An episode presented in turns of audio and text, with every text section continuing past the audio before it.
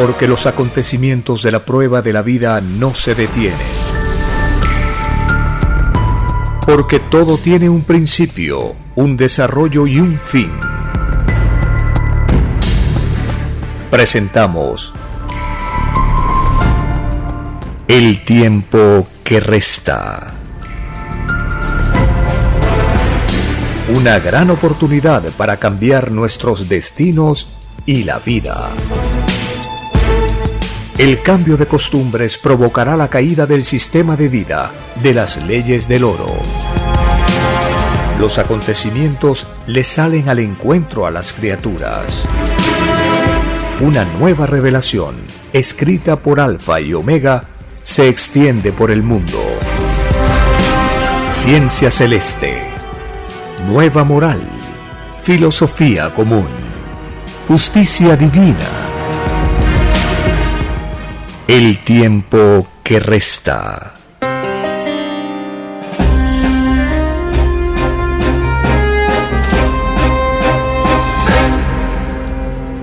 Agradeciendo al Divino Padre Eterno, Creador de todas las cosas, iniciamos una edición más de este programa para poder compartir las enseñanzas que nos da el Divino Padre a través de sus escrituras, para conocer cuál es la justicia del Cordero de Dios en la nueva revelación que ha enviado a la tierra, para conocer cómo las leyes sociales permiten que la lucha material y la lucha filosófica en esta prueba de la vida se realice de acuerdo al pedido y a la promesa hecha por todos.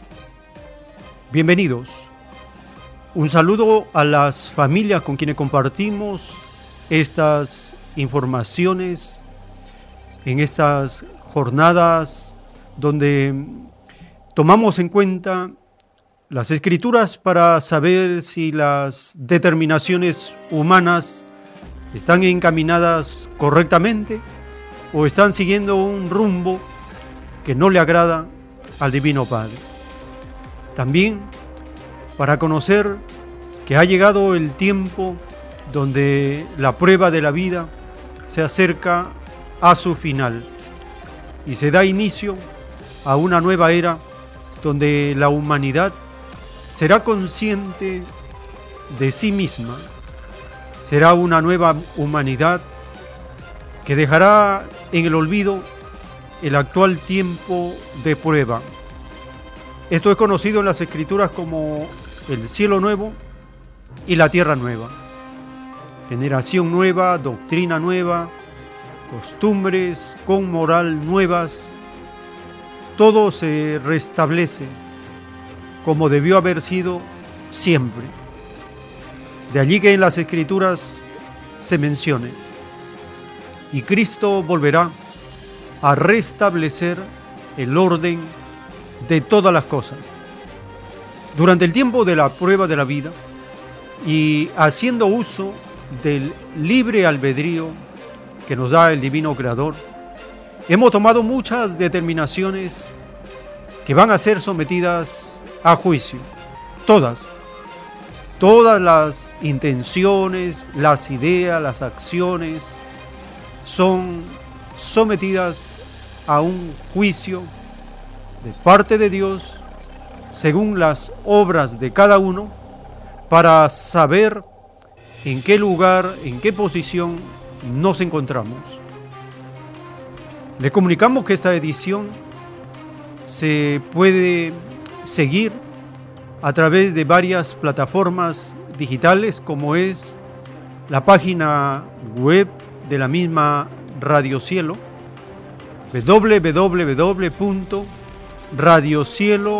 www.radiocielo.com.pe A través del portal de la emisora se puede seguir en vivo por internet esta transmisión. Asimismo, por el servidor mundial de radios digitales radio.garden www.radio.garden En este sitio de internet aparece el planeta, ubican en América del Sur el Perú, en el Perú Lima, en Lima aparece una lista de emisoras y allí ubican Radio Cielo. Una vez que hacen un clic en el nombre de Radio Cielo, queda ya registrada esta señal en su celular, en su computadora, para que constantemente esté informado de la programación. También en diferido por las plataformas de podcast, el tiempo que resta, pueden escuchar estas grabaciones que subimos cada semana de los programas que transmitimos. En esta edición no saldremos en vivo en el canal de YouTube, el tiempo que resta. Daremos una edición posterior de algunas partes del programa, pero pueden seguirnos también a través de este canal de YouTube, el tiempo que resta, en videos temáticos, participar en los videos con sus comentarios, sus preguntas, sus respuestas que hacen muchos usuarios, muchos seguidores o visitantes del canal de YouTube. De esta manera se genera una interacción de mensajes emitidos, mensajes con respuesta, mensajes con réplica. Es una dinámica interesante que se está creando en este canal de YouTube, El tiempo que resta. Hay videos que tienen muchas vistas y con comentarios que van desde la observación a la interpretación que hacemos, desde la crítica rotunda a la forma como interpretamos, desde la reafirmación de la interpretación que hacemos, desde las felicitaciones por relacionar eventos actuales con las profecías del Evangelio. Es decir, es una dinámica muy fluida que genera una polémica interesante acerca de qué significa tal o cual alegoría de la profecía del Antiguo Testamento como del Nuevo Testamento. Observamos que hay una marcada tendencia de los visitantes que pertenecen a las llamadas iglesias, ya sea la católica o las protestantes evangélicas, ellos tienen una interpretación muy conocida, no aceptan posibles variantes o, otras interpretaciones a la forma como ellos creen que debe ser el texto bíblico, la profecía, la alegoría, la parábola. Pero la doctrina del Cordero de Dios nos enseña que las escrituras son inspiradas por el Divino Padre a través de sus enviados como Moisés, los grandes enviados del Divino Padre, Moisés, Jesús, el enviado Alfa y Omega. Y los enviados conocidos como los profetas, los apóstoles y otros grandes escritores, estudiosos de las escrituras a través del tiempo, que han dado luces acerca del contenido de las escrituras por medio de libros, obras publicadas a través del tiempo. Ahí se cumple lo que el autor de la ciencia celeste, el enviado Alfa y Omega, decía. Un espíritu buscador, investigador, estudioso de las cosas de Dios, nunca se pone límites. Si empieza una investigación, una búsqueda de un tema de las escrituras, sigue buscando, va de un lugar a otro, de una nación a otra, recorre el planeta buscando, porque no se puso límite en su investigación. El divino creador da la añadidura a los estudiosos e investigadores. Y se cumple lo que dijo Jesús, el que busca, encuentra. ¿Significa esto que el Divino Padre nos enseña en sus escrituras que toda alegoría del Evangelio no tiene límites en cuanto a interpretación? Cada parábola de las escrituras no tiene un límite en la forma como puede ser interpretada. Eso es lo grandioso de las escrituras. ¿Cómo interpretaron nuestros antepasados? De acuerdo a las condiciones, al tiempo que ellos vivieron, a los límites que tenían en cuanto a la información. ¿Cómo interpretaron los seres de la época llamada moderna? De acuerdo al descubrimiento, el avance de la ciencia, la filosofía y otros campos del saber. Y ahora, ¿cómo interpretamos las Sagradas Escrituras? Con la maravillosa luz de la doctrina del Cordero de Dios que nos permite unir, colocar las piezas de este rompecabezas en el lugar que corresponde. Esta vida, esta existencia servirá para completar la búsqueda de la verdad. Dice la revelación que no. Porque nacemos buscando la verdad y nos llega la muerte, partimos buscando la verdad. ¿Cuántas veces no hemos escuchado a estudiosos, a investigadores decir que tienen dentro de su ser esa chispa, esa, esa insatisfacción, que no logran todavía colocar la piedra, la cúspide de su búsqueda? Que no llegan a ser la obra maestra que ellos anhelan, idealizan. Eso significa, se nace buscando la verdad, se vive buscando la verdad y se muere buscando la verdad. Porque la verdad de Dios es infinita. Va de mundo en mundo. Se acaba un mundo y se continúa en la búsqueda. Cuando Jesús de Nazaret hablando a sus discípulos y a la gente, le dijo, el que busca encuentra, todo el universo lo escuchó, porque la voz de trueno del Hijo de Dios pasa de mundo en mundo, de galaxia en galaxia, porque es la voz que el Divino Padre le ha autorizado a comunicar a los planetas microscópicos, como es el planeta Tierra, en este universo microscópico donde nos encontramos. Parece una contradicción, porque el universo que nos rodea para nosotros es inmenso, colosal. Pero dice la revelación que apenas es un puntito del universo como tal que Dios ha creado. Entonces nos encontramos en una nueva dimensión del conocimiento que nos permite conectarnos con la verdad universal en las primeras etapas de la comprensión infinita de nuestro divino Creador. Que nuestros hermanos de las religiones, de las sectas, de las denominaciones, se hagan todo un mundo de confusión, eso es problema de ellos. Porque dice la doctrina de la ciencia celeste que como de todo existe en el rebaño del Señor, no todos pertenecen al mundo de los límites mentales, de las tinieblas de la incomprensión, de las tinieblas de la confusión. No todos, porque hay espíritus que son muy inquietos, no se satisfacen con la búsqueda, con el logro alcanzado. Siempre se anhela, se desea alcanzar cosas más allá de lo logrado.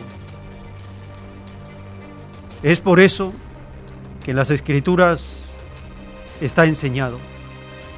La búsqueda de lo de Dios no tiene límites. Eso tenemos que asimilarlo.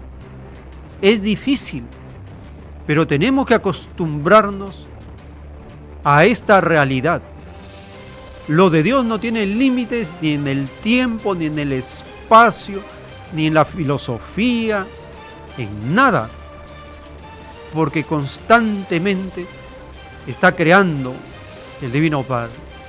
Está haciendo cosas nuevas que sorprenden por su maravilla a las que ya había presentado a sus hijos. Así de grandioso y grandiosa es la creación del Divino Padre. Entonces, estando en este marco de referencia, tenemos que ingresar al plano material y espiritual en el cual nos encontramos. Estaba conversando con un hermano acerca de esta realidad en la que nos encontramos, esta realidad limitada que tiene que ser desbordada por la espiritualidad que yace en cada uno de nosotros. ¿Nosotros somos este cuerpo físico? No. Nosotros somos un espíritu encarnado temporalmente en un cuerpo físico que nos sirve de una grandiosa herramienta, un medio para conocer estos elementos de la naturaleza en esta escuela del universo llamada planeta Tierra. Así como una ropa se va gastando, este cuerpo también se va gastando. No es el único cuerpo que poseemos. Todos hemos tenido el cuerpo de un bebé, como enseñan las escrituras védicas. Hemos tenido el cuerpo de un niño. Hemos tenido el cuerpo de un adolescente, de un joven. Tenemos el cuerpo de un adulto, de un anciano. ¿Cuántos cuerpos hemos tenido en esta existencia? Una cantidad inmensa de cuerpos. No nos damos cuenta porque parece que somos el mismo. Pero hagamos un poco de reflexión. Hemos tenido muchísimos cuerpos, como le enseñan los libros védicos, y Cristo mismo lo enseñó. El que no nace de nuevo no puede ver el reino de Dios. Hemos nacido del cuerpo que estábamos dentro del vientre de nuestra madre terrenal al cuerpo de un bebé. Una vez que hemos completado el cuerpo de bebé, hemos nacido al cuerpo de un niño. Una vez completada esa etapa, al cuerpo de un adolescente, de un joven, y así. Cada cuerpo tiene su dimensión, su tiempo. ¿Hasta qué edad somos niños? Dice la revelación que somos niños hasta los 12 años de edad. Entonces, una vez que hemos cumplido 12 años, hemos tenido que dejar ese cuerpo para pasar al cuerpo de un adolescente. ¿Y hasta qué edad somos adolescentes? Allí se van fijando los límites de cada cuerpo. ¿Cuántos cuerpos hemos tenido? Varios, muchos. En cambio el espíritu es el mismo. Por eso Cristo dice, débil es la carne. Significa que necesitamos nacer de nuevo para poder conocer más cosas, más moradas, más planetas, más universos, más galaxias. ¿Eso está en la Biblia? Claro, capítulo 3 del libro de Juan. El que no nace de nuevo no puede ver el reino de Dios. Esto tiene muchas interpretaciones, no tiene una sola, tiene muchísimas interpretaciones. Todas deben complementarse. Ninguna debe contradecir el sentido de la parábola, la intención incluida en la parábola del nacer de nuevo. Eso nos enseña la revelación. Ahora, en esta lucha material de la prueba de la vida, tenemos que solucionar una cantidad de problemas que hemos pedido al Divino Padre y hemos pedido la lucha filosófica y la lucha material para solucionarlo. Tenemos un problema en cómo se gestiona la comunidad. ¿Quiénes están al, al mando? ¿Quiénes están dirigiendo la comunidad? Hay dos caminos. Dice la revelación, o se cumple lo que dice las escrituras, que el reino es de Dios y que el Padre Eterno concede su añadidura cuando se cumple su ley en las naciones. Lo leemos en el Salmo 22, verso 28. el salmista, el profeta David escribió por medio del cantar de los cantares, porque del Señor es el reino y Él gobierna las naciones. Del Señor es el reino. Significa que hay un modelo de gobierno. Es el gobierno de Dios. Y si este modelo se lleva a las llamadas naciones, entonces Dios gobierna también esas naciones, porque hay una relación directa. Dice las escrituras que Dios no se vale de los que violan su ley. Si un gobernante de una nación no toma en cuenta lo de Dios, está violando la ley de Dios. Por lo tanto, Dios lo deja a su libre albedrío. Que Él mismo se destruya, que Él mismo se anule, que Él mismo fracase, porque no es parte de Dios. Miremos el pasado, todos los gobiernos que no tomaron en cuenta lo de Dios cayeron. ¿Alguno de ellos del pasado ha quedado hasta el presente? Ninguno. No ha quedado ningún gobierno. Todos caen. Esto debe servirnos de lección para tomar esa determinación de ser gobernados por Dios por sus mandamientos, por sus escrituras, por su ley, por su justicia, por su perfección. Solo así la nación será bendecida, solo así se recibirá la añadidura, solo así habrá paz, felicidad, justicia, libertad, amor, trabajo sin yugo y todas las bienaventuranzas. En caso contrario, lo que vivimos, el pan de cada día que vivimos es el resultado de la desobediencia al mandato de Dios en la forma como debemos gobernarnos. Amarás a Dios por sobre todas las cosas, dice el primer mandamiento. Esto significa por sobre todo gobierno de hombres, por sobre todo gobierno que desobedece lo de Dios, por sobre todo gobierno corrupto primero lo de Dios. ¿Hacemos eso? No. ¿Por qué? Porque hemos sido influenciados negativamente con el uso de las armas contra nuestra voluntad. ¿Qué significa esto? Si los capitalistas que se apoderaron de los gobiernos, del Estado, si los capitalistas no tuvieran el apoyo de las Fuerzas Armadas, los capitalistas no podrían gobernar. No existirían los capitalistas, no existiría el capitalismo. Así dice la revelación.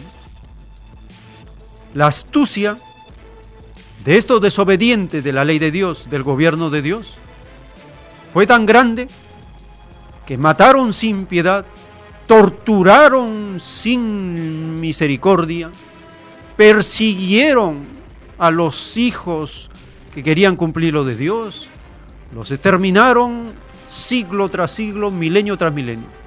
Y hasta el día de hoy continúa. Dice la escritura, todo hombre, toda mujer que lucha, que defiende la justicia, es hijo, es hija de Dios. ¿Y qué pasa con ellos? El capitalismo los persigue, los asesina, los tortura, los denuncia, los encarcela. Continúa el uso de la fuerza sobre los seres humanos que entienden lo que es un gobierno de justicia de Dios, tanto en lo bíblico como lo no bíblico, en las dos categorías, porque hay seres que defienden las virtudes de Dios y que no son mencionados en las escrituras.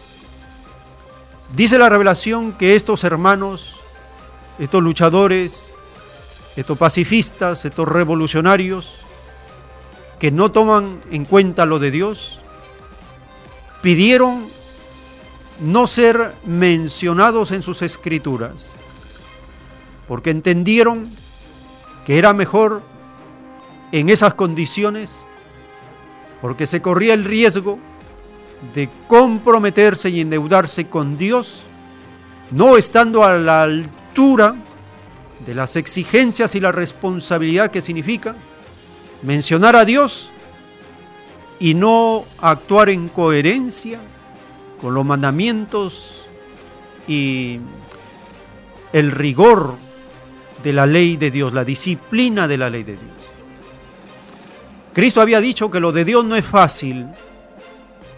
La puerta angosta por la cual muy pocos entran, ese es el camino, la puerta de Dios. En cambio dijo Cristo que la puerta ancha, el camino ancho, es el camino por el cual la mayor parte de los seres humanos ingresamos y allí nos complacemos y allí estamos. Pero el camino de la disciplina del comunismo de Dios es muy difícil. En un planeta de pruebas, donde el camino de la corrupción es más placentero, es más fácil, por la comodidad que brinda a la carne y al espíritu es el árbol de la ciencia del bien y del mal. Entonces tenemos que tomar como ejemplo a Dios para el gobierno, porque sus mandamientos representan el código moral más elevado que se pueda concebir. Nadie ha podido superar esa ley de moral y de justicia que son los diez mandamientos. Nadie. El Congreso que representa una institución de los gobiernos en la cual se legalizan las leyes y tiene una responsabilidad grande en ser la causa del drama humano o ser la causa del bienestar, del beneficio de la comunidad. Un Congreso que no ha recibido mandato de la población se convierte en una institución que atropella y hace sufrir a la población. Los congresos del capitalismo, dice la doctrina del Cordero de Dios, son congresos de traidores y vendepatrias que lo único que hacen es legalizar las leyes desiguales que son la causa del drama humano, son la causa de nuestro sufrimiento. Las leyes desiguales legalizadas en los congresos de las naciones. Allí tenemos entonces a los más grandes ladrones de la historia de la humanidad, que convirtieron al capitalismo en el más grande robo de la historia en la prueba de la vida Así lo sentencia la doctrina del Cordero de Dios en los títulos que están en el libro Lo que vendrá. El Congreso representa una institución del capitalismo que sirve a los intereses de los dueños de la nación. La causa está, como lo hemos ido aprendiendo en estas clases, que son estas ediciones donde presentamos a estudiosos de las leyes sociales. Hemos aprendido cómo el historiador Gabriel Salazar nos ha recomendado no delegar, no aceptar, no reconocer a representantes que no hayan recibido un mandato previo de la comunidad. Entonces vamos allí a la base, al poder local del barrio, de la municipalidad, del distrito, de la provincia, de la región, de la nación. Vamos al poder local.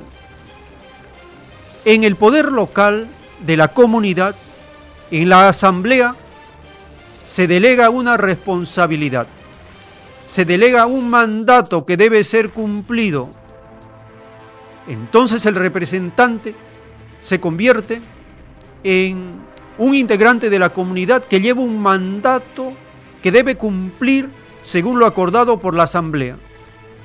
Solo así, la Asamblea tendrá el poder soberano de deliberar si es que ratifica o revoca el mandato delegado a ese representante. El resultado de este proceso significaría un gobierno de justicia donde hay transparencia, rendición de cuentas, no hay nada secreto, no hay nada bajo la mesa, no, no se tranza los derechos de la comunidad, no se vende los derechos, no se negocia, no se mercantiliza los derechos de la comunidad. Porque hay un mandato delegado previamente. Si un representante y si los representantes de un Congreso no tienen mandato previo, estos congresistas se convierten en traidores, así, directamente, y se convierten en vendepatrias, se convierten en seres que transan los derechos de la comunidad. Con contadas excepciones, rarísimos los casos, pero la mayor parte de estos seres extraños, de estos seres desconocidos, es hacer daño a la comunidad.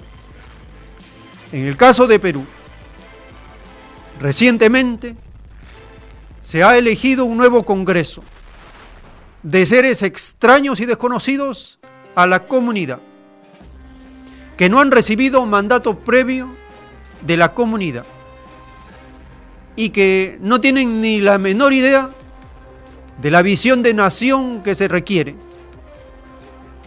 ¿Qué van a hacer estos extraños y desconocidos seres? ¿Quién les va a poner la agenda? ¿Quién les va a enviar el copia y pega de los proyectos de ley que deben presentar o defender o postergar o dilatar? ¿Quién? los dueños del país, la mafia económica, política, militar y religiosa. Esos seres extraños y desconocidos se van a encargar de ponerle la agenda. Y para distraer a la población, los dueños de la nación, estos seres extraños, la mafia económica que controla la prensa, radio, televisión masiva, ellos se van a encargar de distraer a la población sacándole los escándalos el prontuario que tiene cada extraño representante del nuevo Congreso elegido como una válvula de escape para que el gobierno entreguista de turno continúe por lo bajo haciendo cosas que atentan la soberanía energética, la soberanía alimentaria, atentan la moral de la nación, atentan porque no toman en cuenta a Dios primero por sobre todas las cosas para dictar leyes. Entonces ya tenemos el escenario servido. No hay mucho que darle vuelta. Ya sabemos, porque tenemos el mismo modelo de los años y congresos anteriores. Entonces ya hemos aprendido la lección. Ahora tenemos que cambiar la costumbre. No debemos elegir sin mandato previo a nadie. Por eso dice la doctrina del Cordero de Dios en la elección de los gobernantes y representantes de la nación estaba en juego el libre albedrío de todos, porque era responsabilidad colectiva, a tal punto que todos deberían exigir que se gobierne tomando en cuenta a Dios. El no haber hecho esto, dice la doctrina del Cordero de Dios, es la causa de que hayan surgido tiranos, déspotas, dictadores, sanguinarios, sátrapas, perversos, delincuentes en el gobierno. Esa es la causa. Porque el pueblo no exigió, no se le educó, a la población no se le enseñó que tenemos el derecho de defender lo de Dios primero por sobre todo, obedecer a Dios primero por sobre toda ley humana y que tenemos el derecho de exigir que se nos gobierne tomando en cuenta lo de Dios. Esto es una nueva costumbre. Por eso dice la doctrina del Cordero de Dios que el cambio de costumbres provocará la caída del capitalismo. ¿Lo estamos entendiendo? Claro, ahora lo estamos entendiendo. Es el cambio de costumbres, en la forma como debemos autogobernarnos para sí mismos, por sí mismos. Ha llegado el tiempo. El tiempo que resta, el tiempo que le resta al capitalismo es así, contado con los dedos. Sus días están contados, sus meses están contados. Así dice la revelación. Entonces es una gran oportunidad para conocer el momento que vivimos, cuáles son los ideales de este tiempo, cuáles son las aspiraciones de la población y cómo lentamente la población va sin ser consciente todavía, va respondiendo a los capitalistas. Por ejemplo, en el año 2000, 2016, en las elecciones presidenciales para el año 2016 en Perú, la derecha le presentó candidatos neoliberales en todo el espectro y unos cuantos socialdemócratas, ni uno solo de izquierda. Todo el menú eran candidatos neoliberales, candidatos derechistas de extrema derecha, socialdemócratas, nada más. ¿Qué hizo la población? La población dijo, vamos a matar un vamos a matar dos pájaros de un tiro. La elección del año 2016 de la población con un tiro mató dos pájaros. Uno de esos pájaros era PPK, un mercantil capitalista vendepatria, traidor, un mercader, un tipo que no tenía ningún concepto de la moral, un extranjero. Eligieron a él. Y en el Congreso, dada la trampa del sistema capitalista y con sus instituciones, salió mayoritariamente fuerza para robar. Es decir, la extrema derecha mercantil con la extrema derecha económica de la nación. ¿Qué hicieron estos dos grupos mafiosos? Empezaron una guerra destructiva a tal punto que PPK, él renunció por corrupto y el, otro poder del Congreso, Fuerza para Robar, fue, se cerró el Congreso y se quedaron sin reino, sin poder. Entonces la población, en esa inteligencia colectiva que posee, de un tiro voló dos pájaros, dos poderes siniestros. Ahora, el extraño gobierno de reemplazo, un gobierno que no sabe por dónde ir y que en piloto automático continúa, se encargó de distraer a la población con válvulas de escape. La población no se va a creer mucho tiempo este artificio, porque hay una conciencia mundial de un despertar intuitivo en esta etapa. La doctrina del Cordero de Dios da la ciencia, da la filosofía, da la moral, pero se está extendiendo. Un poder que se llama el poder filosófico de las masas. Está despertando el poder filosófico de las masas. Ese dato hay que tenerlo presente siempre. Acá entonces nos encontramos en un escenario donde la población se ha visto obligada a elegir minorías para el Congreso sabiendo que esto no soluciona nada. Y de pasada termina de hacer que los actuales representantes, como la secta derechista de Acción Popular, de los que han entrado en esta elección, todos son derechistas y un socialdemócrata, el Frente Amplio, todos ellos son minorías que están condicionadas porque del padrón electoral de cerca de 24 millones de personas, hay cerca de 9 millones de personas que no han votado, que han anulado su voto o que han viciado el voto.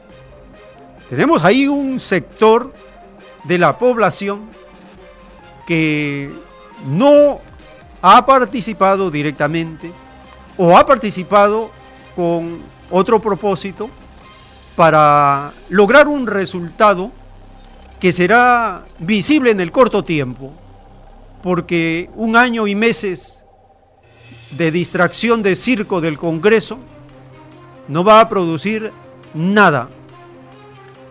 Nosotros tenemos que seguir avanzando. No hay que dejarnos distraer por esa agenda, porque nuestra agenda como población es la siguiente, derogar los privilegios fiscales que este sistema capitalista tiene. Derogar privilegios fiscales significa anular el decreto ley de la devolución del IGB a las grandes empresas. Significa eliminar exoneraciones tributarias a los más ricos. Significa ser riguroso con la evasión tributaria de las grandes empresas y de la elusión tributaria de las grandes empresas. Significa aplicar medidas correctas de tributación para aquellos que se han apoderado no con la legalidad de la población de recursos que pertenecen a toda la nación. Estamos, por lo tanto, en una nueva etapa donde nosotros tenemos que plantear la agenda, la población. Tenemos que establecer el código más elevado de moral, que son los diez mandamientos, para que de esta manera los que se han acostumbrado en el gobierno a robar, a mentir, a traficar, a coimear, a no rendir cuentas, sean conocidos pública y universalmente. Empezaremos esta edición compartiendo una publicación reciente de Hispan TV acerca del resultado aproximado del número de representantes que van a tener estas minorías derechistas y un movimiento socialdemócrata como resultado de las elecciones del 26 de enero de 2020 en el Perú. El conteo de votos efectuado por la Oficina Nacional de Procesos Electorales OMPE ya definió la cantidad de escaños que ocuparán las nueve bancadas que lograron representación en el Congreso peruano. Es así que se conoce que la mayor fuerza política será Acción Popular con 25 curules, seguida por Alianza por el Progreso con 22, el FREPAP y Fuerza Popular, partido de Keiko Fujimori, ambos con 15 curules, Unión Pole Perú con 13 escaños, Somos Perú y Podemos Perú con 11 cada uno, el Frente Amplio con 9 y el Partido Morado que debutó en esas elecciones también con nueve. Este Congreso no contará con bancadas cuyo número de integrantes no supere en la quinta parte del total de parlamentarios. No existe una mayoría aplastante y por eso las fuerzas políticas se verán en la obligación de tender puentes con otras organizaciones, como es el caso del Frente Amplio, única bancada de izquierda que tendrá nueve congresistas y que tratará de buscar aliados para lograr concretar su propuesta del cambio de la Constitución. Una prioridad nuestra es seguir planteando y debatiendo el tema del cambio constitucional y la necesidad de convocar una asamblea constituyente. Lamentablemente parece que somos la única fuerza izquierda y ahí habrá que ver qué posibilidades de acuerdos tenemos con UPP y no sé si con el FREPAP que ha planteado en su campaña que defiende la pequeña producción. Las distintas bancadas coinciden que por tratarse de un periodo parlamentario de año y medio, los principales temas a tratar obedecerían a la necesidad de mejorar el proceso electoral del 2021. En el marco de la reforma política, desde Fuerza Popular aseguran que también impulsarán otros tres temas. Ya tenemos cuatro ejes fundamentales sobre los cuales vamos a incidir. La seguridad ciudadana, eh, la reforma política, el apoyo a la pequeña empresa, y por otro lado el tema este, de la educación. Entonces eh, hay que ponerse de acuerdo sobre eso y ver que, eh, quiénes son los otros grupos que sin hacer alianzas estén dispuestos a sacar adelante esos temas. Mientras que el presidente Martín Vizcarra anunció que se reunirá con las nueve futuras bancadas este lunes 3 y martes 4 de febrero, aún existe una décima organización que esperará hasta el último momento para obtener un lugar en el Congreso. La última bancada en el Congreso podría ser la organización política Juntos por el Perú, que espera la contabilización de las actas observadas por parte de la OMP para ver si logran pasar la valla electoral. Aaron Rodríguez, Hispan TV, Lima. El tiempo que resta.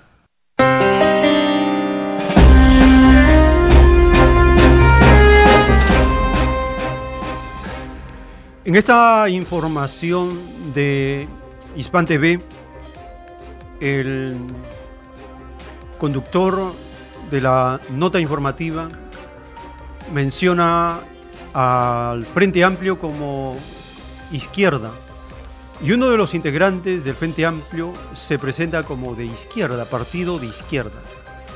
Vamos a diferenciar quién es un partido quién pertenece a un partido de izquierda, qué cosa es la izquierda, qué cosa es la socialdemocracia. Para tenerlo en claro, hay una confusión muy grande. Ser de izquierda significa distribuir la riqueza. Ser socialdemócrata significa distribuir el ingreso. ¿Cuál es la diferencia entre distribuir el ingreso y distribuir la riqueza. Acabamos de escuchar al representante de este Partido Socialdemócrata, el Frente Amplio, hablar de cosas que están dentro de la distribución del ingreso, pero no hablan, nunca hablan de la distribución de la riqueza. ¿Cómo se distribuye el ingreso? Si los productos, las materias primas que exporta la nación, tiene precios en el mercado internacional un poco elevados, hay una recaudación, hay mayor ingreso. Este ingreso se distribuye. Si las materias primas bajan, si hay menor recaudación, entonces no distribuyen nada. Comienzan a endeudarse, comienzan a mantener en ajuste a la población. Este es el programa de la socialdemocracia. Un programa de izquierda distribuye la riqueza social generada por la población es una riqueza inmensa. Para distribuir la riqueza tiene que chocar con el poder económico que se ha apoderado de la nación. Significa esto la nacionalización de las empresas estratégicas del Estado para poder tener el control de gran parte de la economía. En el gobierno de la izquierda, el sector público, el sector estatal es mayoritario el sector privado es minoritario. En el gobierno de la socialdemocracia, así como está actualmente, el sector privado es el mayoritario. El sector público, el sector estatal recibe migajas, nada más. Con eso se contentan. Hay entonces una profunda diferencia entre ser de izquierda y ser un socialdemócrata que es parte del capitalismo. Ejemplo de gobiernos socialdemócratas son todos los que nos rodean en los llamados gobiernos progresistas. Gobierno de izquierda en América Latina no se ha conocido desde Salvador Allende. No ha habido gobierno de izquierda. Estamos bajo gobiernos neoliberales y temporalmente gobiernos socialdemócratas. Nada más. Esa es la triste realidad de este tiempo. Por eso Cristo dijo que se cuide la izquierda de lo que hace la derecha. La izquierda es el pueblo, la derecha son los ricos.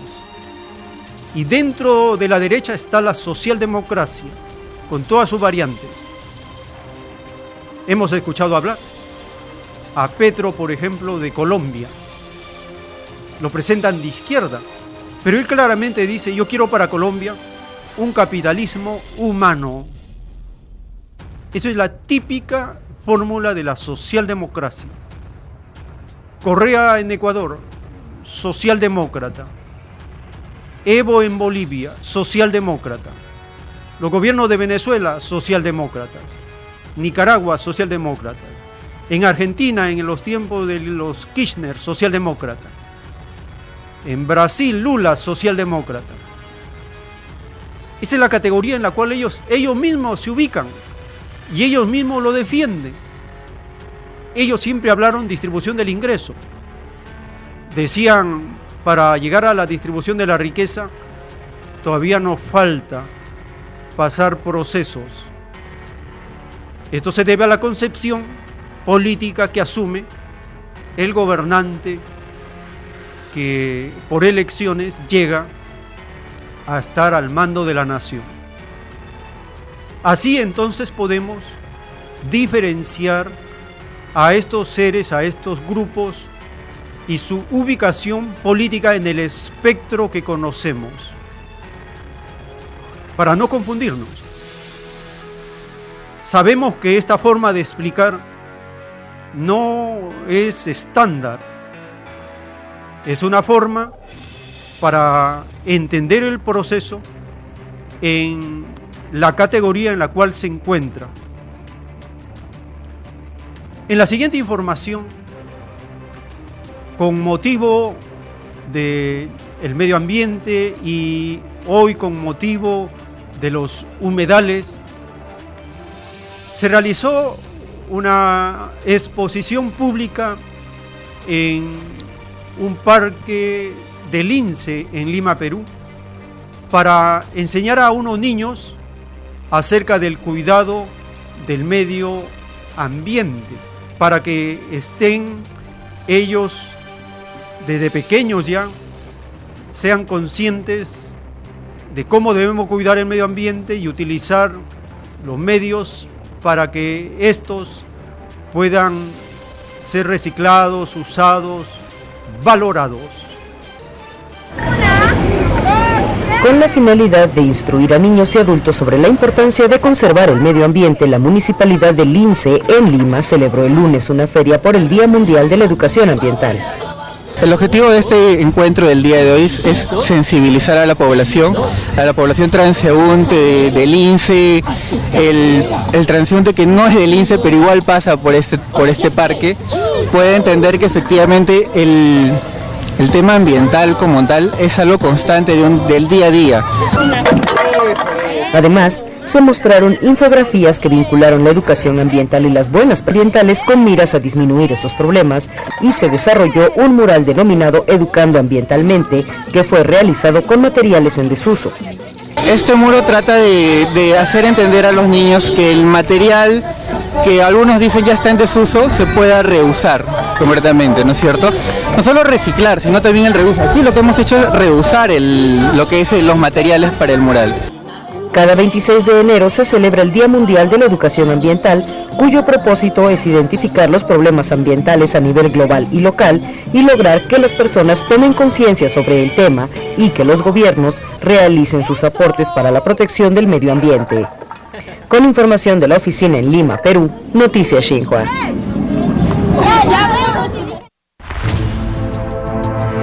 El tiempo que resta.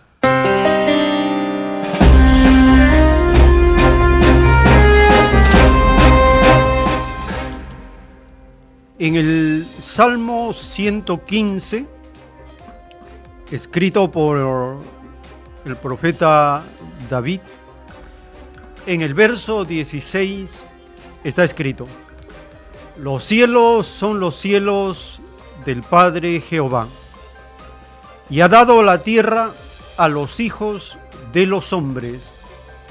Salmos 115, verso 16. Este reconocimiento de los derechos de Dios y las atribuciones que el Divino Padre da a los seres humanos en la tierra, los derechos que nos da en la tierra, debe hacernos responsables de nuestras acciones. Es una añadidura, es un permiso que da el Padre Eterno para poder interactuar con los elementos de la naturaleza. Estudiarlos, descubrirlos, investigarlos, perfeccionarlos, modificarlos, transformarlos, hacer de ellos algo útil para el progreso material, para conocer ciencia, tecnología. Ha dado la tierra a los hijos de los hombres. ¿Qué significa hijo del hombre? En revelación significa hijo del trabajo, hijo del esfuerzo, hijo del sudor, hijo del mérito, hijo del sacrificio, hijo del estudio, hijo de la investigación. Eso significa hijo del hombre. El hombre como ejemplo de ser humano que incluye hombre y mujer. Este nombre, este término, esta alegoría, hijo del hombre. Cristo de los muchos nombres que la Biblia le atribuye, con los muchos nombres con los cuales Cristo es mencionado en el Evangelio, como en Manuel, Dios con nosotros, como Jesús el Salvador, como Cristo el ungido, como el Mesías, como el Rey de Reyes, el juez de razas y naciones, como el Consolador prometido, como el Alfa y la Omega, Cristo prefirió darse a conocer como el Hijo del Hombre. Así les hablaba a sus discípulos y a la gente, le decía, el Hijo del Hombre, refiriéndose a Él. Significa el Hijo del trabajo, del mérito, del sacrificio. Cristo fue carpintero toda su vida. Se ganó el pan trabajando como carpintero y tuvo a cargo la responsabilidad de la familia desde muy joven. Por eso Cristo en una de sus explicaciones y enseñanzas a la gente le dijo, mi Padre Celestial trabaja, yo también trabajo. Eso es lo que significa hijo del hombre. Entonces dice el Salmo que Dios nos ha dado a los trabajadores y trabajadoras la tierra, el gobierno, la gestión, la administración, el control. Pero no menciona que Dios haya dado el control de la tierra a los que no trabajan, a los explotadores, a los capitalistas, a los imperialistas, a los religiosos, a los militares, que no trabajan. Dios no les ha dado la tierra a ellos. Recordemos este salmo, el 115, verso 16. Los cielos son los cielos del Padre Jehová, y ha dado la tierra a los hijos de los hombres. En cada nación hay hombres y mujeres que tienen virtudes, talento, tienen dones, que los desarrollan por esfuerzo, por trabajo, por sacrificio. Nada regalado existe en este planeta. Todo se logra con trabajo. En el Perú, un grupo de investigadores, científicos del campo de la informática logró hacer tanto la máquina, el hardware como el software, el programa de un medio que permite detectar esa dolencia de los oídos conocido como el tinnitus. Y hecho en el Perú, tanto la máquina como el programa. Esto nos demuestra el potencial inmenso que existe en la inteligencia del pueblo, de la población, para hacer cosas que aportan al conocimiento del planeta. Compartimos esta información de Andina de Televisión acerca de esta aplicación, de este programa que mejora, alivia el tinnitus.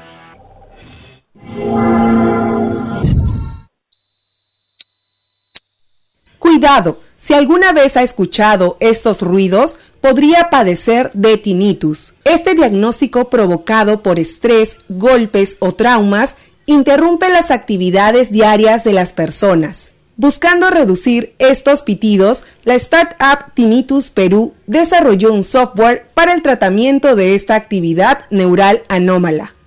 Hemos desarrollado este sistema electrónico para poder realizar una eficiente caracterización del sonido, del pitido que escucha cada paciente con tinnitus, poder realizar de esta forma un mejor diagnóstico, después del cual, según las indicaciones que den los doctores, al paciente se le someten a diferentes sesiones con el cual se logra que disminuye en 80% la percepción que tiene de su tinnitus. De esta forma se impacta positivamente en su calidad de vida. Nosotros graficamos y modelamos matemáticamente y caracterizamos la tinnitus de cada paciente, el tono o los tonos y según eso nosotros generamos el tratamiento de emisiones a las que será expuesto el paciente. El hardware ha sido desarrollado 100% por el equipo de Tinnitus Perú, todo lo hemos desarrollado nosotros desde las tarjetas y también la programación en el software.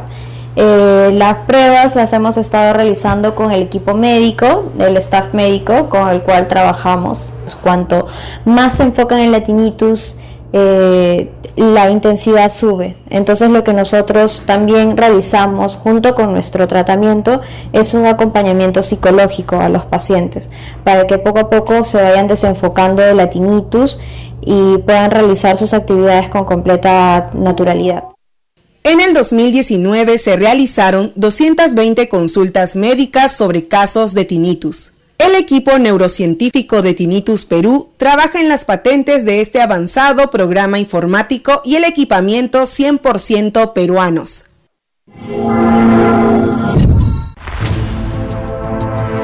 El tiempo que resta.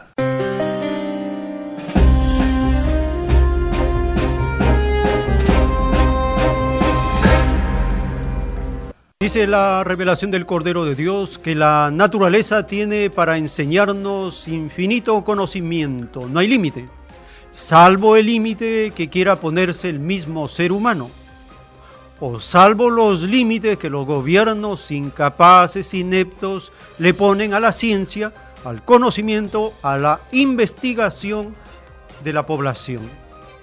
Un gobierno socialista no le pone límite a la ciencia, al descubrimiento, a la investigación. Y es por eso que en pocos años se vuelven potencias. ¿Por qué los gobiernos capitalistas neoliberales le ponen límite al conocimiento? ¿Por qué? ¿Por qué no quieren que la población tenga sabiduría?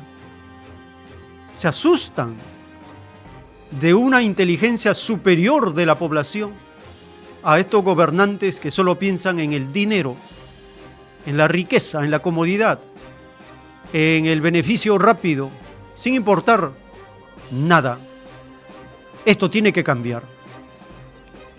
Y depende de la mayoría de nosotros cambiarlo.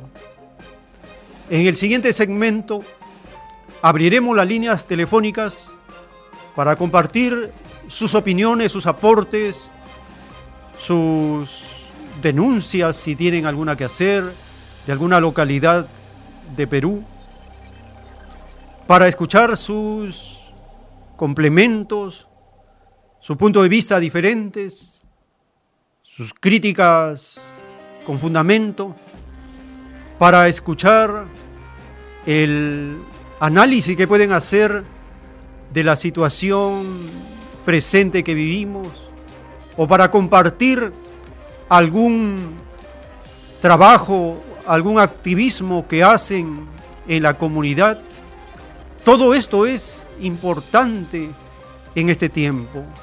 Tenemos una comunicación.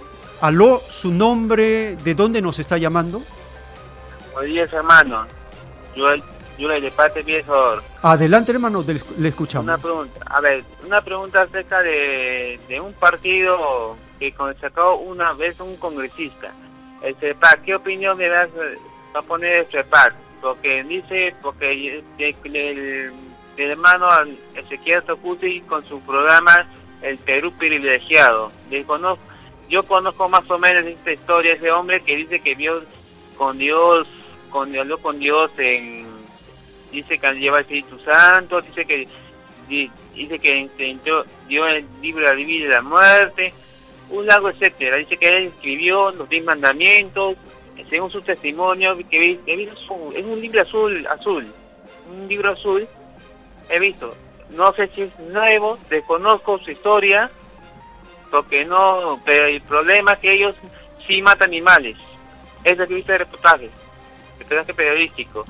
Este mm, no consideras extraño izquierdista a este a ese a ese dice pescadito como dice dice que según un, pequeño reportaje que dice que un pescado salvó y pues él puso este el trepar qué opinión me, me puede dar quizá más adelante muchas gracias hermano muchas Gra- gracias por Facebook. Gracias, gracias hermano por tu participación y la inquietud.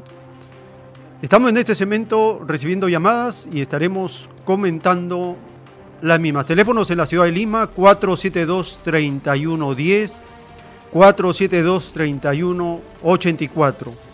Y desde las regiones, marcando el 01 472-3383. Tenemos una comunicación. ¿Aló? ¿De Aló, dónde nos está llamando? ¿Su nombre? Estoy llamando de Trujillo. Adelante, hermana, le escuchamos. Hermano, yo le quiero preguntar cómo puedo adoctrinar para, para anunciar esto a Alfa Omega, porque ¿sabe qué? Hay pueblos que no llegan a este mensaje y ahí están privatizando el agua, están haciendo muchas cosas, está llegando carretera, pero también está llegando rateros y todo eso a desmantelar a la población. Bien, hermana, le estaremos comentando luego del segmento de llamadas. Muchas gracias hermano, por su gracias. por su participación. Tenemos una siguiente llamada. Aló, su nombre. Aló, Aló, su nombre, ¿de dónde nos llama? hermano, un favor bien grande. Discúlpeme las miles de veces. Ya le llamé, hermano, por solamente 60 segundos, por favor. Hermano, este, hermano, le estamos, le estamos agradeciendo por su participación. Hay un problema con su teléfono, se baja su volumen, no sé qué está pasando. Entonces no, no llegamos a entenderle, a escucharle con atención. Por eso le pedimos, hermano, su comprensión. Y tenemos en este segmento abierto el espacio para su participación. Estamos recibiendo llamadas breves para que haya más participación de nuestros amables oyentes y de esta manera conocer sus inquietudes, su búsqueda que están haciendo del conocimiento, de la doctrina, su preocupación acerca de lo que es urgente. Es decir, hay muchas formas de cómo nosotros podemos apoyar, compartir, activar el trabajo. Aprovecharemos el momento para responder la primera inquietud del hermano acerca del movimiento de los llamados israelitas. Dice la doctrina del Cordero de Dios, no hay profeta sin doctrina, ni doctrina sin profeta. Quiere decir que si alguien se presenta y se atribuye como profeta, pero no tiene doctrina, de acuerdo a la revelación y las escrituras, no es profeta, porque no tiene doctrina. Parece que continúan las llamadas. Vamos a seguir recibiendo su comunicación. ¿Aló? ¿Su nombre? ¿De Aló, dónde nos llama? De la ciudad de Arequipa. Adelante, hermano, le escuchamos. Aló, Miguel. Este, Lo que quiero opinar es lo siguiente, ¿no? Usted habla bien de doctrina. Doctrinas son, digamos, principios, lineamientos que existen, pero con base científica. Eh, el- lo que no tiene base científica es simplemente dogma, pues, ¿no? O mito. Y en ese caso ya son principios establecidos, criterios, lineamientos, leyes sociales y etcétera, ¿no? La doctrina política, por ejemplo. Eh, la religión no puede ser doctrina, más se trata de un mito, ¿no? Eh, en este caso, hablando de la sociedad, entonces son principios, por ejemplo, en las ciencias sociales, son leyes sociales donde se desarrolla. Y por lo cual, por ejemplo, para el desarrollo de la humanidad, para pasar de lo que es, digamos, el feudalismo, perdón, de la comunidad primitiva, de la sociedad feudal, de la sociedad capitalista hacia el socialismo, también son, digamos, etapas de la historia donde se va perfeccionando cada día el desarrollo de las leyes sociales. Entonces la siguiente etapa tiene que ser pues el socialismo, después del socialismo será el comunismo, entonces son principios, bases, leyes sociales donde se desarrollan. El que quiere, digamos, frenar son retrógradas, el que quiere desarrollarlo entonces son, digamos, leyes como la ley de la contradicción, la dialéctica y etcétera, se va desarrollando, ¿no? Y entonces en el Perú, nuestra sociedad, simplemente es un país semifeudal, eh, neocolonial, eh, donde digamos este tercer mundista, donde solamente como todos los países de África, América Latina y parte de Asia, simplemente son exportadores de sus materias primas a las superpotencias, porque uno depende del otro. Por ejemplo, no si no hubiera tercer mundo donde regalan sus materias primas a las superpotencias, no habría, digamos, este eh, el imperialismo, porque estos chupan la sangre del tercer mundo sus materias primas. Cuando comienza, por eso sean los chinos, los eh, sociólogos, los científicos sociales chinos o rusos mencionaban, ¿no? Si América Latina, África comienza a industrializarse, automáticamente desaparece el imperialismo, la- el capitalismo, ¿no? Porque comienza a utilizar el tercer mundo sus propias materias primas. Entonces aquí nosotros debemos de industrializar en América Latina, en África, todos estos países debemos de industrializar y tenemos que darle el valor agregado a nuestra materia. Y la economía, yo hace un rato yo le escuché mencionar, o sea, ¿cuáles, quiénes son los socialdemócratas, quiénes son, digamos, este, de izquierda, ¿no? Entonces, izquierda, pues aquella persona que defiende a la sociedad entera, a la clase pobre. Entonces, de derecha son los que usted dice, la socialdemocracia, el capitalismo, todos esos principios económicos que ellos tienen bajo la ley de la plusvalía, ¿no? Y entonces son leyes en la economía. En este caso lo que tenemos que desarrollarnos es el socialismo, o sea, el- la colectivización de la economía, que a todos debe de alcanzarles, donde debe de haber la mayor cantidad de universidades, universidades científicas, no digamos este universidades privadas, sino universidades este, promocionadas por el Estado, por el gobierno, para la población, ¿no? Sacar científicos, hacer institutos científicos como Massachusetts, Napoleón o Lumumba en Rusia, ¿no? O en China, Beijing. Y entonces nosotros necesitamos ese tipo de institutos, universidades, no universidades pues eh, parecen, o como le dicen aquí, escuelitas, ¿no? Que sirven simplemente para servir a la mitología. Entonces yo pienso de que aquí debemos de desarrollar, hay que tener un breve conocimiento de todo eso y plantear los lineamientos, qué es lo que queremos, qué hacer. Entonces eso es lo que la gente no sabe. Por eso hay una desinformación política. Por eso toda la sociedad sigue votando por sus opresores, por sus verdugos, como Acción Popular, eh, Fujimorismo, por esa gente del moradito, o sea, por sus opresores sigue votando la gente. Así es, Se van a hermano. acordar que este Congreso va a ser más de lo mismo que el anterior. Sí. Entonces, ojalá que a lo menos piensen en el cambio de la Constitución. Vamos a ver hasta dónde llegamos. Pueblo del Perú, reflexiona y hagamos un frente de liberación nacional para salvar el país de todos estos bandidos, de todos estos corruptos y de toda esta gente que siempre está gobernando. Muchas gracias. Muchas gracias, hermano, por tu participación y tus aportes. Estamos recibiendo en este segmento llamadas. Aló, su nombre, ¿de dónde nos está llamando? Francisco León, de San Martín de Porres. Te escuchamos, hermano.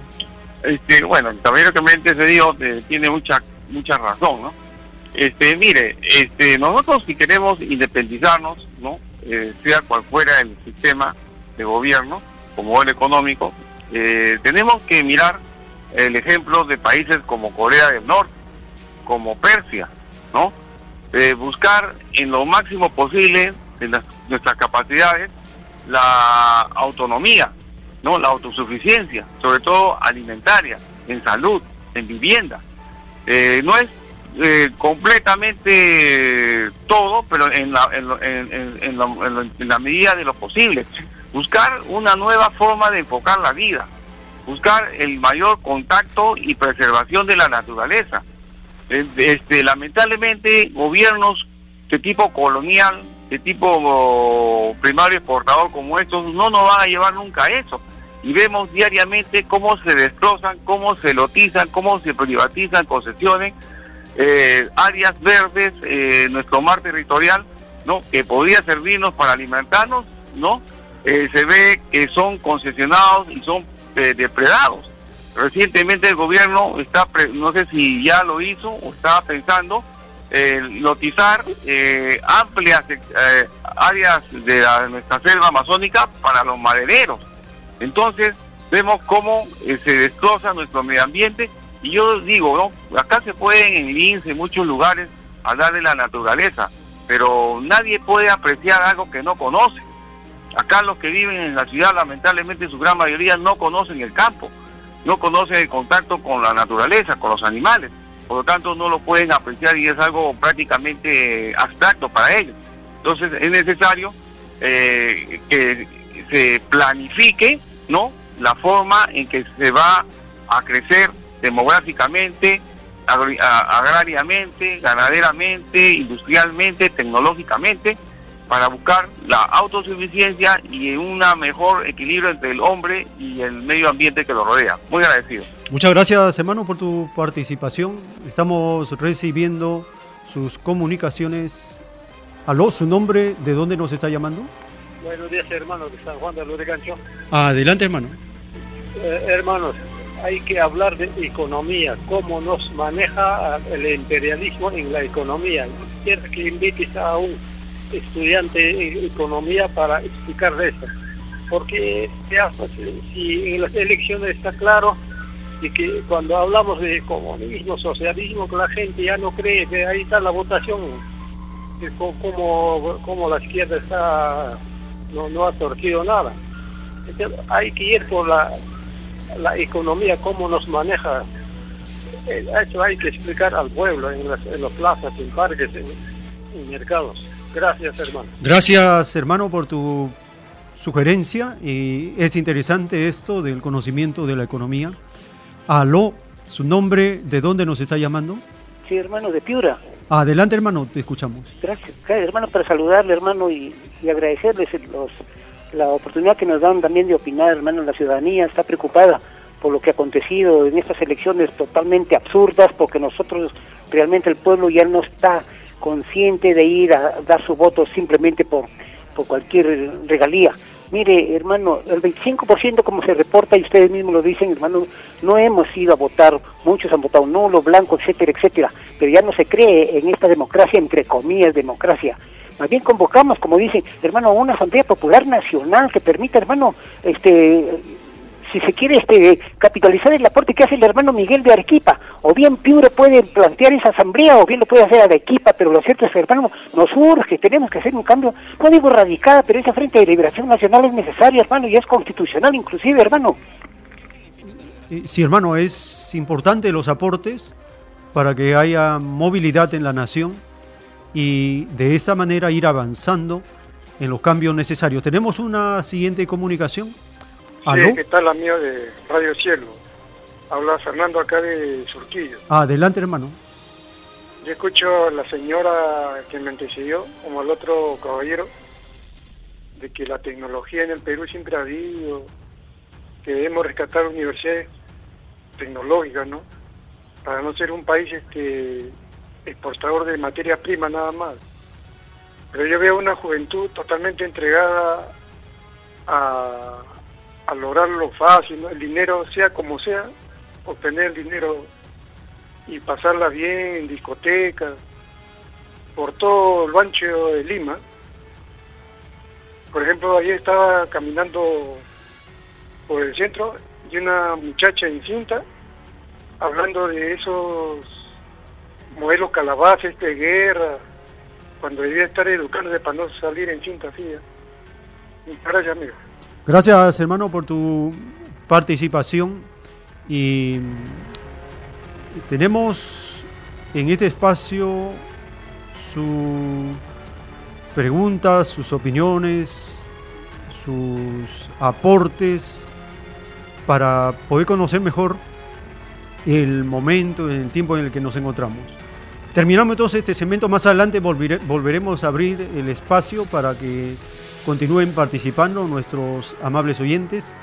Algunas de las inquietudes que nos han planteado. Estamos refiriendo acerca de esta asociación religiosa conocida como el FREPAP. Y se han publicado algunos estudios, algunos libros acerca de este movimiento. También se ha conocido cómo interpretan las escrituras o cómo su fundador interpreta las escrituras de acuerdo a ciertas condiciones que él trata de forzar con las antiguas culturas de América Latina, con las escrituras del Medio Oriente. Y tiene una interpretación, decimos, forzada, porque no corresponde al tiempo que nosotros estamos viviendo. Cristo llega y establece un nuevo pacto.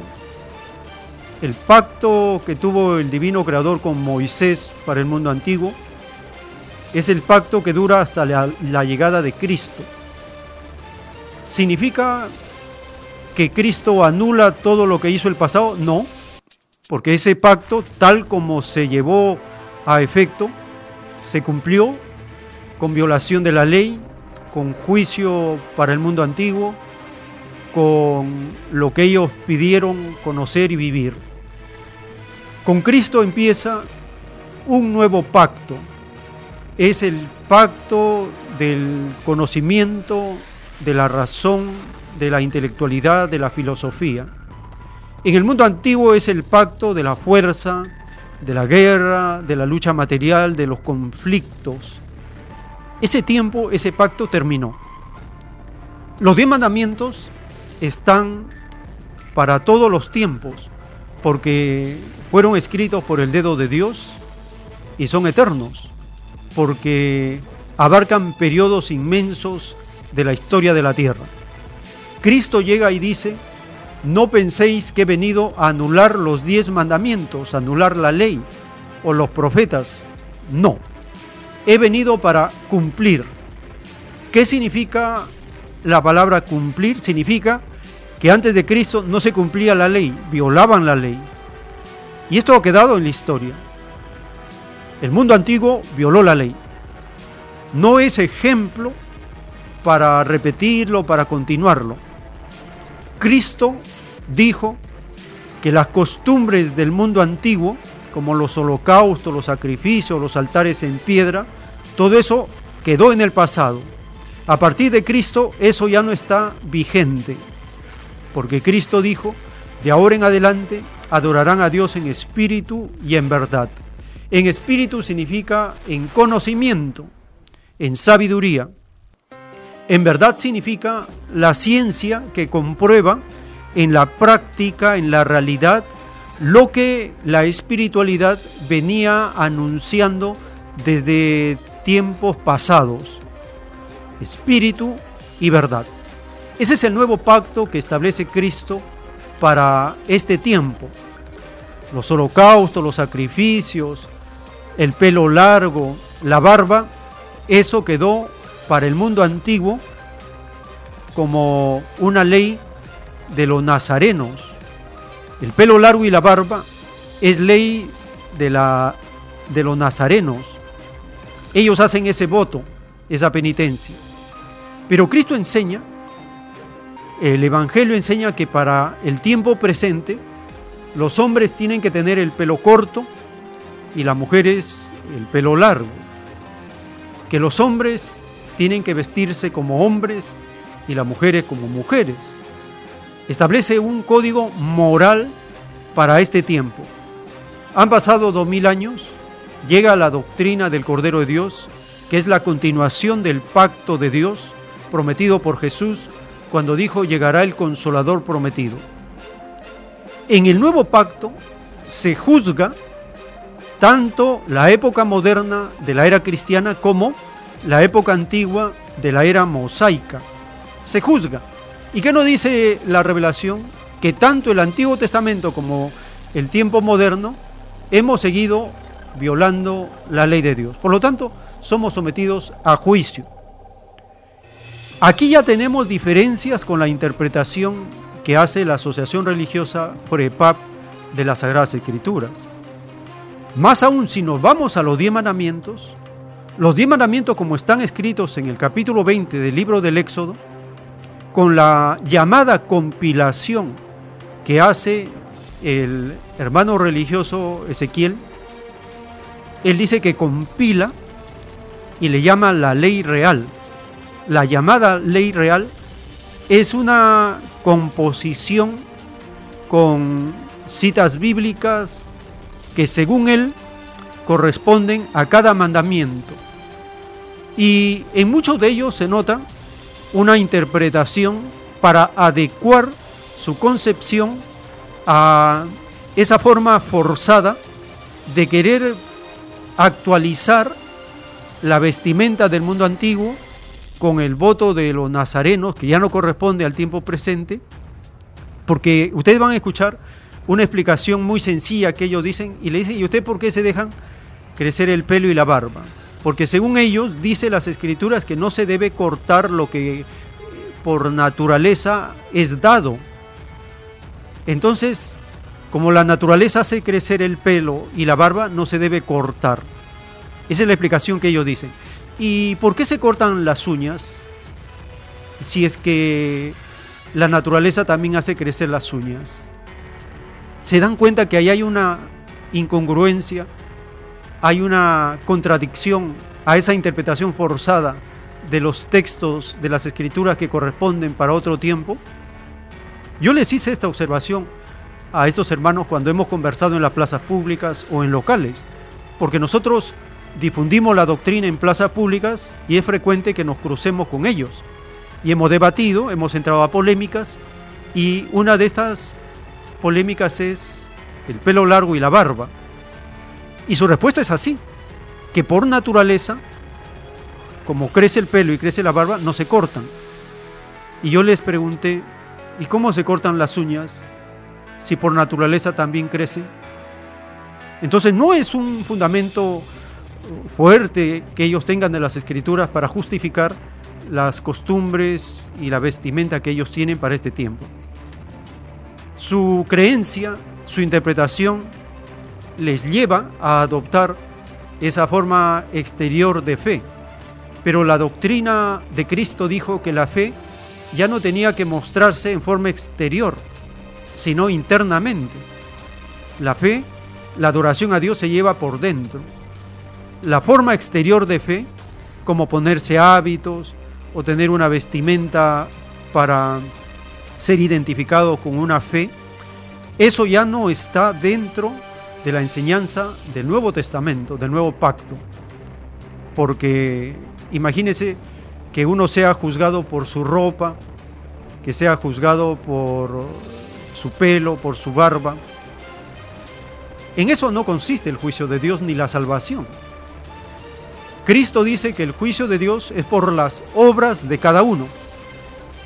Por las obras. No es por la raza. No es por la creencia. No es por la política, por la filosofía. Es por las obras que uno hace. Porque imagínense, como muchos erróneamente interpretan, que el que no cree en Cristo ya está condenado. En el juicio de Dios, Cristo les dirá a ellos, Ustedes creyeron en mí, no los conozco, porque sus obras son malas. En cambio, otros que no se llaman cristianos, sus obras son mejores y son salvados. En eso radica la justicia perfecta de Dios, que juzga por las obras de cada uno. Por ejemplo, muchos materialistas están en mejor condición que muchos cristianos. ¿Por qué? Porque muchos materialistas, sobre todo de los liberadores, que defendieron el socialismo y el comunismo, están más cerca de Dios que todos los cristianos que defendieron al capitalismo. Esta es una realidad. Por vuestras obras seréis juzgados. En eso radica la justicia perfecta de Dios. Por lo tanto, la Asociación Religiosa FREPAP tiene una interpretación capitalista de la sociedad. No plantean el comunismo, ni siquiera el socialismo. A pesar que viven en comunidades, no relacionan que la comunidad es el germen del comunismo, la abolición de la propiedad privada sobre los medios de producción. Y esto se debe a la interpretación que tiene su fundador y su dirigencia. Ellos han entrado a un sistema del negocio del capitalismo, de las propiedades del capitalismo, y entonces quedaron atrapados en su concepción. Las comunidades del Evangelio, tanto la de Moisés como las de Cristo, fueron comunidades comunistas sin propiedad privada. Esto lo podemos leer en la Biblia. No interpretan estas formaciones religiosas la forma de gobierno de Dios. Por lo tanto, podemos sacar varias conclusiones. ¿Tienen una interpretación capitalista de las escrituras? Sí tienen una interpretación equivocada del, tiempo que vivimos de las escrituras también. Tienen una compilación forzada de los diez mandamientos que llega hasta cambiar la esencia del mandamiento también. Y lo podemos comprobar con la misma Biblia. Hemos participado en debates, hemos tenido polémicas, porque nos encontramos constantemente en la vía pública. Que han sorprendido con esta cantidad de votos que han recibido? Sí, pero la población es inteligente, hace rato lo mencionamos. La población es inteligente y cada vez que da oportunidad es para que la población rápidamente entienda si están en la línea de la tendencia mundial que nos dirige al comunismo o están en la línea que tiene todavía al capitalismo para sobrevivir en su intento de sobrevivencia. Nosotros consideramos que las religiones son parte del capitalismo porque quieren darle respiro, salvación al capitalismo. No tienen ellos en su programa de gobierno eh, las bienaventuranzas de Dios, que en esencia es el comunismo. No tienen en su programa de gobierno los mandamientos, que en su esencia es comunismo. Porque en los mandamientos está la ley del trabajo del comunismo, está la ley de la igualdad, Está la ley de la más alta moral que debe tener un comunista. Está el respeto a Dios, a los seres humanos y a la naturaleza que debe tener un comunista. No está en su comprensión de estos grupos religiosos. También nos preguntó una hermana de Trujillo cómo podemos facilitar una manera de difundir y comunicar la nueva doctrina a la población. Nosotros partimos de la siguiente experiencia. Llegamos a la doctrina del Cordero de Dios buscando la verdad. Buscando la verdad encontramos este conocimiento, esta doctrina. Lo primero que hacemos es leerla, compararla con el Evangelio empezamos a memorizar párrafos impactantes de la doctrina del Cordero de Dios que nos permite luego comunicar a nuestros hermanos, a nuestras hermanas y a la vez ir avanzando en la relación que hacemos con los acontecimientos sociales, económicos, políticos del planeta, de Oriente y de Occidente. A la vez hacemos la separación de las religiones, las separamos de las Sagradas Escrituras porque esto nos enseña la doctrina alfa y omega. Separar lo que son las religiones, lo que es la doctrina del Cordero de Dios y lo que es la revelación del Cordero. son tres conceptos que tenemos muy claro. Las religiones son inventos de los hombres basadas en mitos, fábulas, supersticiones, interpretaciones erróneas y equivocadas de las cosas. Las religiones son inventos del hombre para querer interpretar las sagradas escrituras reveladas por Dios. ¿Quiere decir que las, sagradas escrituras no es obra de hombres? Claro que no. El Divino Padre, utilizando la telepatía, le ha inspirado, le ha dictado telepáticamente las sagradas escrituras a Moisés, a los profetas, a Cristo, a los apóstoles. ¿Cómo se confirma esta revelación? Por lo que está escrito actualmente en los rollos del Cordero de Dios. Esto explica el por qué las Sagradas Escrituras hayan sobrevivido por sobre todo imperio, por sobre todo gobierno, por sobre toda religión. ¿Cuántas religiones han desaparecido? Muchísimas. Pero las Sagradas Escrituras continúan. ¿Por qué? Porque Dios le ha dictado en alegorías el origen de las cosas, el desarrollo de las cosas y el final de las cosas. Esta es la dialéctica del conocimiento revelado para los seres humanos. Es la única obra escrita en el planeta, las escrituras del Antiguo y del Nuevo Testamento, es el único libro que ha sido traducido a todos los idiomas de la tierra. Actualmente no hay un dialecto que no tenga una traducción de las escrituras. Es el único libro que bate los récords de publicación cada año, nadie lo supera. Es el único libro que da lugar a interpretaciones por los más grandes filósofos como Carlos Marx. Karl Marx en el libro El Capital tiene cantidad de referencias a las Sagradas Escrituras y él lo interpreta correctamente. La interpretación que Karl Marx hace del Evangelio es mejor que la que han hecho cualquiera de los teólogos del Vaticano o de las escuelas de los judíos. ¿Por qué? Porque él, él entendió correctamente cómo Satanás, llamado la bestia, en el capítulo 13 del Apocalipsis, y así lo menciona en el libro El Capital Karl Marx, menciona el capítulo 13 del Apocalipsis, el sello, la marca y el número de la bestia, y lo interpreta, ¿qué significa?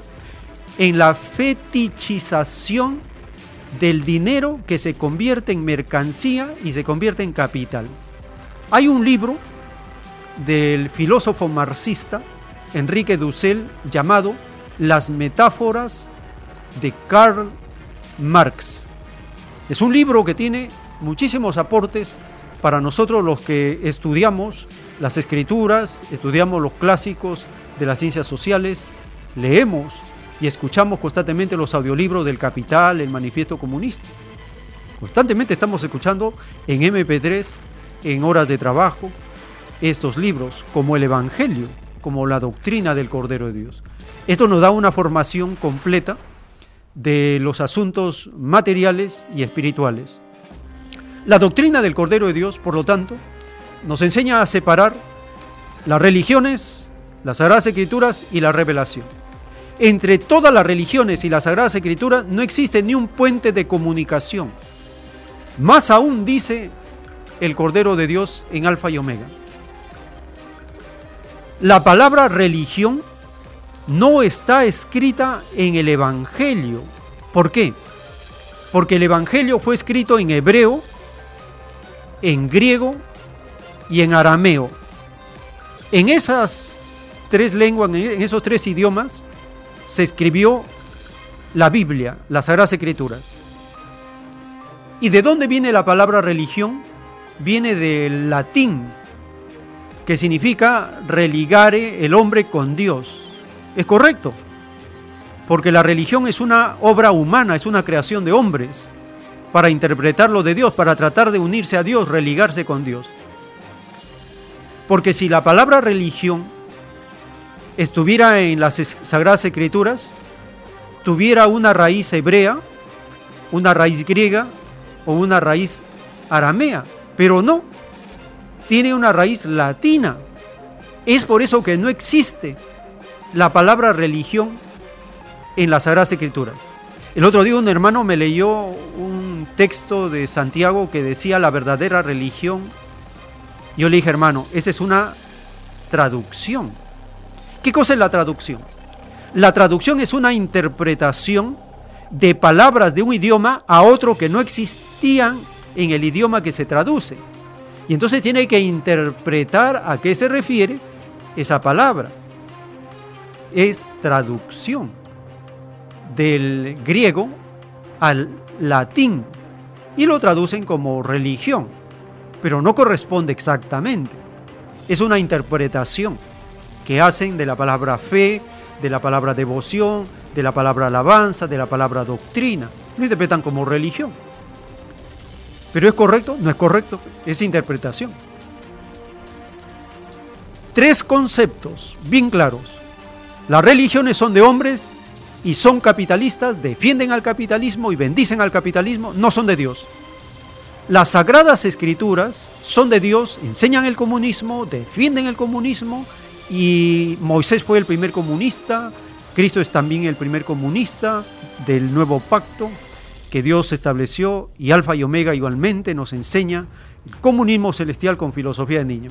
¿Condena al capitalismo Moisés? Sí, con los diez mandamientos. ¿Qué significa la liberación del pueblo del yugo faraónico? Significa liberar al pueblo del capitalismo de los faraones. Los faraones son los primeros capitalistas. Esto está demostrado ahora. Ellos fueron los que inventaron el dinero, inventaron el salario, inventaron la acumulación del capital. Ellos, los faraones. Y esto se ha transmitido con variantes hasta el día de hoy. Según los estudios clásicos ha pasado por esclavismo, feudalismo, capitalismo, imperialismo.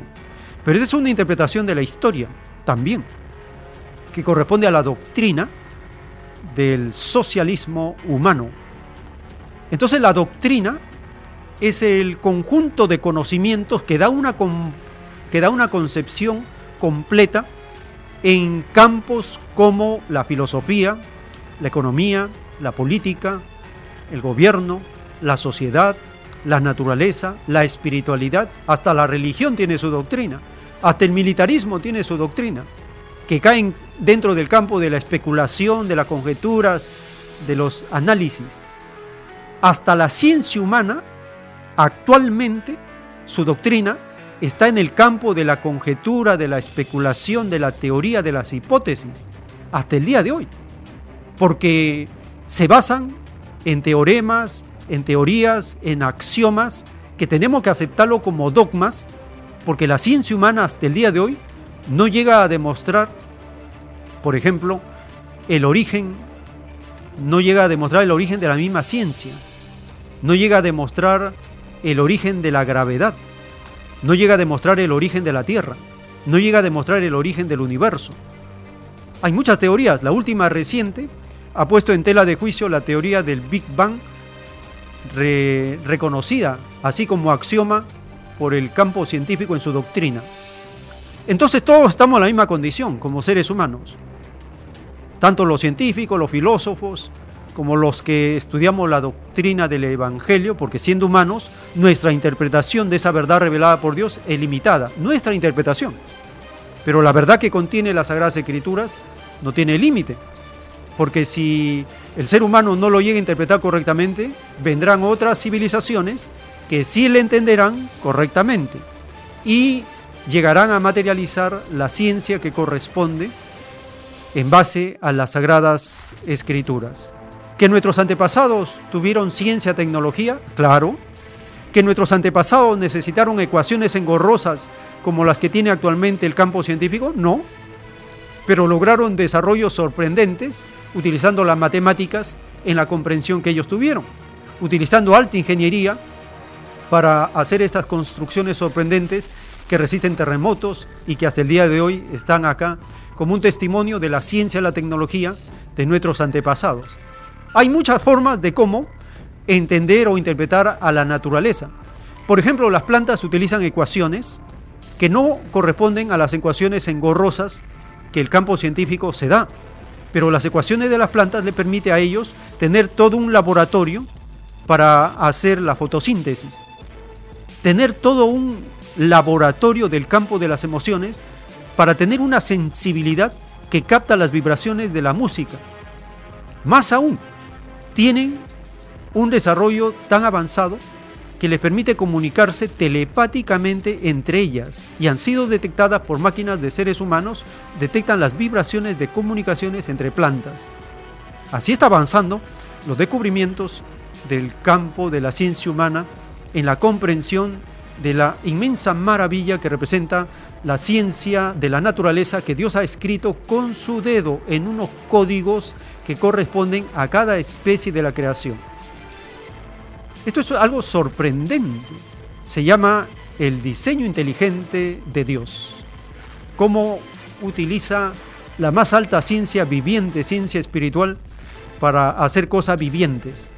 En cambio, la ciencia material del ser humano no puede crear todavía con teorías, con ecuaciones, con fórmulas, algo viviente. Todavía no puede hacer. Dice la revelación que la palabra todavía corresponde a un límite del ser humano que no le permite dar los pasos necesarios para ingresar a otras dimensiones del conocimiento universal, de la ciencia universal que no tiene límites. Por algo se enseñó en las escrituras la humildad. La humildad significa, dice la revelación, reconocer el límite en el que nos encontramos y no atribuirnos derechos más allá de lo logrado por el propio esfuerzo, por el propio sacrificio humano. Así se avanza en el conocimiento. Los pueblos originarios tienen una sabiduría que recuerda todavía a la armonía que existe entre el ser viviente y la naturaleza. Actualmente, el conocimiento materialista del ser humano ha roto esa relación de armonía con la naturaleza. Y entonces nos encontramos en dos campos. El campo material que no se comunica con el campo espiritual. Y el campo espiritual que no logra tampoco interactuar con el campo material. Pero esta etapa transitoria está llegando a su final. La revelación del Cordero de Dios anuncia la extensión de la nueva ciencia en el planeta la ciencia solar, la ciencia divina, la ciencia viviente, que dará lugar a la más grande revolución en el conocimiento porque comprenderemos cómo el magnetismo universal se convierte en la fuente de energía silenciosa, limpia, será algo revolucionario porque la nueva humanidad podrá viajar de un planeta a otro planeta, de una galaxia a otra galaxia, por el magnetismo universal a través de la línea solar alfa. Esto puede parecer ciencia ficción, teorías, hipótesis. Claro, puede, para, puede, puede parecer siempre y cuando nos ponemos límite. Por ejemplo, hace algunos años era ciencia ficción que la ciencia actual, la tecnología actual pueda materializar la luz. Era ciencia ficción hace pocos años. Pero ahora ya no, ya se puede materializar la luz. Quiere decir que la ciencia ficción es tal hasta el momento que se comprende su causa, se comprende su origen y se le puede transformar. Así es. El milagro deja de ser milagro cuando se entiende la ciencia de esa ley natural. El prodigio es ley normal en el universo. Para nosotros es sorprendente porque estamos acostumbrados a ciertos límites de la materia inerte, aparentemente. Pero una vez que se rompe esos límites, el prodigio viene a ser ley natural. ¿A qué le llamamos prodigio? A lo que nuestros antepasados Dick y Nazca conocieron, por ejemplo, ellos levitaban hasta las nubes. Tenían la ciencia de rejuvenecer las células, dice la revelación del Cordero de Dios, y podían vivir de 300 a 500 años. Ellos conversaban telepáticamente en una tercera parte con la materia. y podían conocer cómo las moléculas tenían la ciencia de la cohesión molecular, que actualmente la ciencia no tiene ni la menor idea de la ciencia de la cohesión molecular. Nuestros antepasados Dick y Nazca sí conocían en una tercera parte esa ciencia. Conocían la psicología geométrica. Esto ya es un campo avanzado de la ciencia de seres que viven en contacto con el universo viviente de Dios. Nosotros vivimos en una cuarentena, en un planeta de prueba, aislado del universo. Y los seres humanos tenemos la sensación que no existe vida fuera de la Tierra. Porque es una sensación, dice el Cordero de Dios, que se pidió a Dios. O sea, los seres humanos pedimos a Dios, le dijimos, Padre Eterno, en esa escuela del universo, queremos tener la sensación que somos los únicos del universo, que no existe nadie más, porque desconocemos esa extraña y curiosa y desconocida sensación en ese planeta. Porque estando en el universo como espíritus libres, ahí vemos planetas habitados, galaxias habitadas, platillos voladores, vemos un ajetreo colosal en el universo viviente.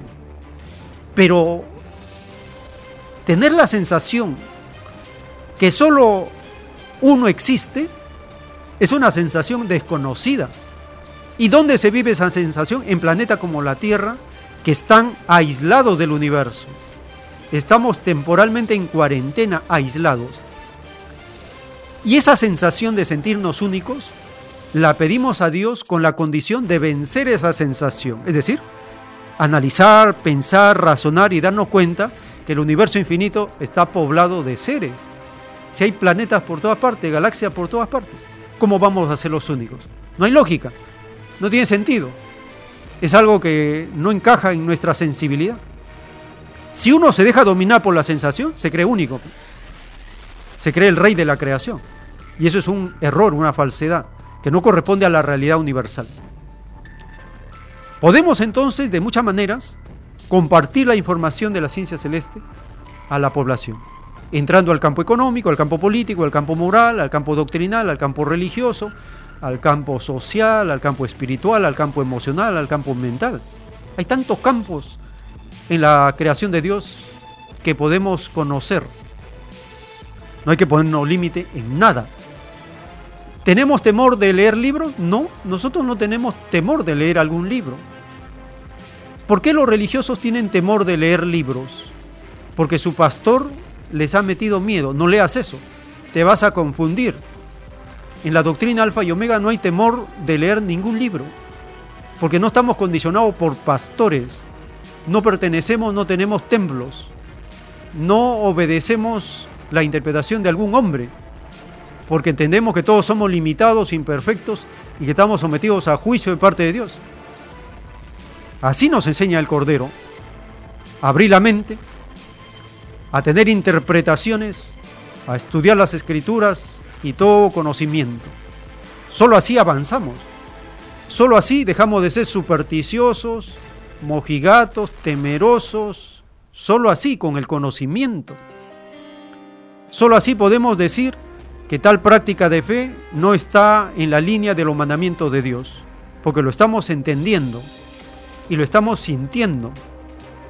Es una práctica diferente. Tenemos temor de la condenación, tenemos temor de la salvación, tenemos temor. Con el conocimiento el temor se va disipando. Porque según nuestras propias obras, no nos vamos a engañar. Todos nos conocemos o cada quien debe conocerse como es. Y sabiendo uno cómo es, no va a estar ilusionándose en que el Divino Padre nos va a regalar el cielo, nos va a regalar el paraíso, de ninguna manera. Cada uno se gana lo que corresponde según sus obras. ¿Que merecemos la condenación nosotros el pueblo que resistimos, que trabajamos? No. Y eso dice la doctrina del Cordero de Dios. El pueblo sufrido, hambriado, explotado, no está condenado, está salvado. Salvado de la condena pero también está salvado del cielo, está salvado de la bienaventuranza.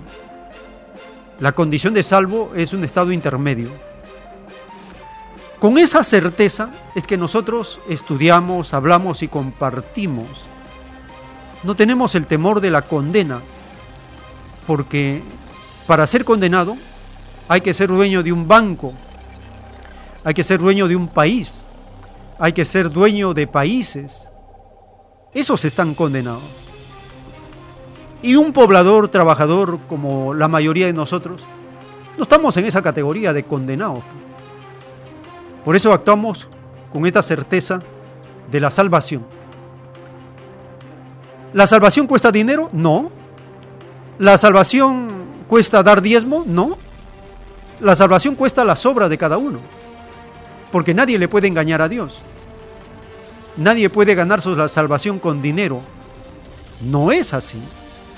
Se gana la salvación, dice el Cordero de Dios, con el trabajo, con el estudio de las Escrituras, con la buena intención y con el bien, con el buen quehacer hacia la comunidad. Con eso se gana la salvación. Con el trabajo, con el estudio y con el activismo por la comunidad. Con eso está garantizada la salvación. Estamos llegando al término de esta secuencia Hemos aprovechado la ocasión para compartir estas reflexiones, estas interpretaciones que tenemos, sometidas a juicio, sometidas a crítica, sometidas a corrección. Eso nos enseña la doctrina alfa y omega.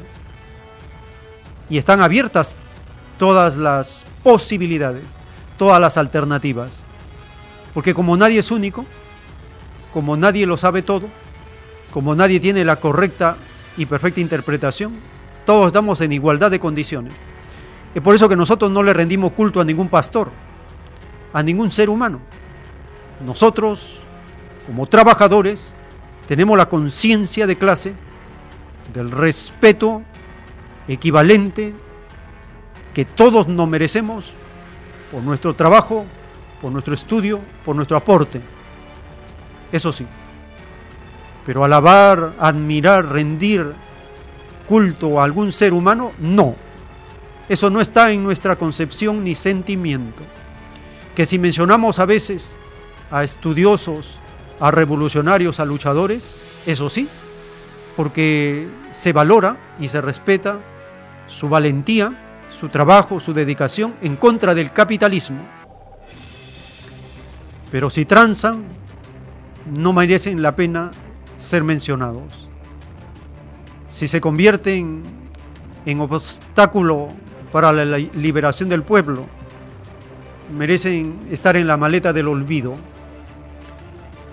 Nosotros como pueblo, dice el Cordero de Dios, somos ascendentes y la derecha, los capitalistas son decadentes. Conociendo estas condiciones es que actuamos, nuestra fe se ilustra. Nuestro activismo está presente siempre. Por eso, porque nos ilustramos en la fe, nos ilustramos en el conocimiento. Y este es un gran desarrollo que puede tener cada uno. Las dudas se disipan, los temores se van. El pesimismo es aplacado, no tiene lugar en nosotros el pesimismo. Porque la fe es optimismo, seguridad, certeza del triunfo del pueblo. No hay pueblo vencido. Tarde o temprano triunfa. En ese tiempo nos encontramos. Queremos en este siguiente segmento volver a abrir las líneas telefónicas para escuchar sus aportes, sus reflexiones en este tiempo crítico, acelerado, en este momento intenso del cambio social de las naciones, en este tiempo donde los neoliberales están, están cuestionados, están sentados en el banquillo de los acusados, en este tiempo donde los capitalistas luchan por sobrevivir, en este tiempo donde hasta la naturaleza actúa a favor de las poblaciones, empobreciendo a las naciones ricas del sistema imperialista. Tenemos una primera comunicación. Aló, su nombre, ¿de dónde nos está llamando? Aló, buenas tardes, hermano. Hugo, de Los Olivos. Adelante, hermano, te escuchamos. Yo quisiera comentar sobre las últimas elecciones que ha habido el domingo pasado. Sí. Este, esto es una llamada de atención, ¿no? Más que todo a la izquierda. Mira, pues este, hemos sido testigos de, grupos de izquierda, bueno, algunos dirán que son, otros que no, pero este, han, han ido de manera, no han ido de forma unida, han ido separados, cada uno por su propio camino. Y eso, y eso es lo que de repente ha hecho que varios partidos de izquierda no hayan llegado a tener una gran cantidad de, congresistas. Y, y, por lo tanto la, la, gente ha optado a veces votar por otra alternativa, ¿no? como es el caso de ACEPAP. Yo pienso que este año es crucial para que los partidos que se hacen llamar realmente de izquierda, si son realmente de izquierda, deben andar unidos. Ya lo dijo el Señor, ¿no? Solo Satanás divide y, y, y, y no llegará en un sitio. Tenemos que hacer, tomar en cuenta esas palabras y esos grupos deben ir unidos. Solo así van a tener la aceptación de la población, de lo contrario, lamentablemente yo pienso que en las próximas elecciones, si esta división, si este egoísmo ¿no? entre ambos partidos, entre ciertos grupos continúa, ir, van a desaparecer. Y lo que hacen es, es hacer un gran favor a la derecha, ¿no? Que ellos han, mira cómo han ganado la Acción Popular una buena cantidad de votos. Por eso este, yo hago un llamado para que todos los representantes de los partidos izquierdas eh, dejen de un lado su, su afán o sus intereses y miren más que todo un interés común, ¿no? que es el pueblo, y que sea una gran alternativa en las elecciones. Que no haya muchos partidos de izquierda, máximo dos o uno nada más, que sea que, se fortalezca y que sea realmente este, un, grupo que le dé batalla ¿no? a estos delincuentes de la derecha que tienen sus pues ellos tienen los medios de comunicación a favor ellos tienen a las encuestadoras, ellos tienen a sus, a los sus politólogos, lo que hacen es confundir a la población y hacer que voten por la derecha. Y de otro lado tenemos a la izquierda dividida, o sea, lo que hacen es todo lo contrario, cuando deben estar más unidos para poder llegar al objetivo. Ese era mi, mi comentario, Gracias. Muchas gracias, hermano, por tus uh, aportes, tus, tus opiniones y es verdad, solo Satanás divide y se divide a sí mismo. Tenemos una siguiente participación. Aló, su nombre, ¿de dónde nos llama? Aló, me estoy llamando de Trujillo, hermano. Adelante, una hermana. Hermano, ¿puede preguntar algo? Sí, hermana. Eh, la comida exótica, ¿me puede explicar qué cosa es y quién lo inventó? Gracias, hermano. Gracias, hermana, por tu pregunta. Estaremos respondiéndote en unos momentos. Estamos recibiendo las llamadas en este segmento. Aló, su Aló, buenos comunicación. días, habla Gilda del Callao. Ah, adelante, hermana, le escuchamos. Sí, mire, eh, mi reflexión acerca de estas últimas elecciones, a mí, para mí esto ha sido un fraude. Estas elecciones son fraudulentas. Le digo por qué, porque las condiciones en que se han dado han sido bien extrañas. Han sacado como más de 700 candidatos por X razones. Algunos seguramente justificados, pero muchísimos no, otros no. Y han repuesto a quien ha querido. A Urresti lo sacaron de carrera, pero después cuando la derecha se dio cuenta que estaban matando al único líder que con el cual van a combatir en el 2021, lo volvieron a reponer. Y así han hecho, y han repuesto a quienes le ha dado la gana y han sacado a quienes le han dado la gana. Y las encuestadoras y los medios de comunicación siguen eh, ejerciendo poder sobre un sector amplio de la población. Han llevado de la nariz a la gente a que voten por la acción popular, ¿no? Y por el moradito y por APP. Eso no se puede negar, siguen teniendo poder. ¿No? Entonces, eso hay que ver, eso eso eso es un fraude lo que han hecho y ahorita en, eh, lo que está haciendo el Jurado Nacional de Elecciones es una repartija del poder. La derecha necesita a todos esos fulanos que los está poniendo. Somos Perú no, te- no tenía por qué estar y lo están poniendo porque la derecha lo necesita y están excluyendo a los que lo ven peligroso, que no les conviene, como Podemos, eh, ¿cómo se llama? Juntos por el Perú, ¿no? A UPP también, no sé, estaban que le hacían problemas, a Perú Libre ni hablar, ¿no? Porque le han robado. Acá en el Callao Perú Libre ha tenido un, un porcentaje bastante alto, el 8%, lo cual nos llama la atención porque aquí en el Callao predomina el, el fujimorismo, ¿no? Entonces los partidos de derecha acá reinan. Y sin embargo a pesar de eso Perú Libre en el Callao ha tenido una votación bastante interesante. Con Ciro Castillo a la cabeza que es un personaje que no es de mi agrado pero reconozco que parece que la gente lo conoce, lo estima, qué sé yo qué ha tenido su jale, ¿no? Entonces significa de que aquí ha habido una repartija, han sacado al que no les convenía, a todo el que lo veían peligroso, por ejemplo Julio Arbizú, para ellos era un peligro, yo lo conozco y el señor es un hombre correcto, ¿no? De un punto de vista diferente, diferente al de uno, pero hay que ver que hay gente de- decente también en otros sitios, ¿no? Y no se le puede restar mérito. Entonces ese señor no lo querían en el Congreso, entonces se lo han bajado, han bajado a sus, todos juntos por el Perú, juntos por el Perú. Entonces quiere decir que la repartija aquí está a la orden del día. Entonces el pueblo no tiene conciencia, no tiene conciencia hasta ahora, no, no, no, no tomamos conciencia de que esto es un fraude y realmente deberíamos haber salido, toda la población debería estar en las calles protestando por este fraude.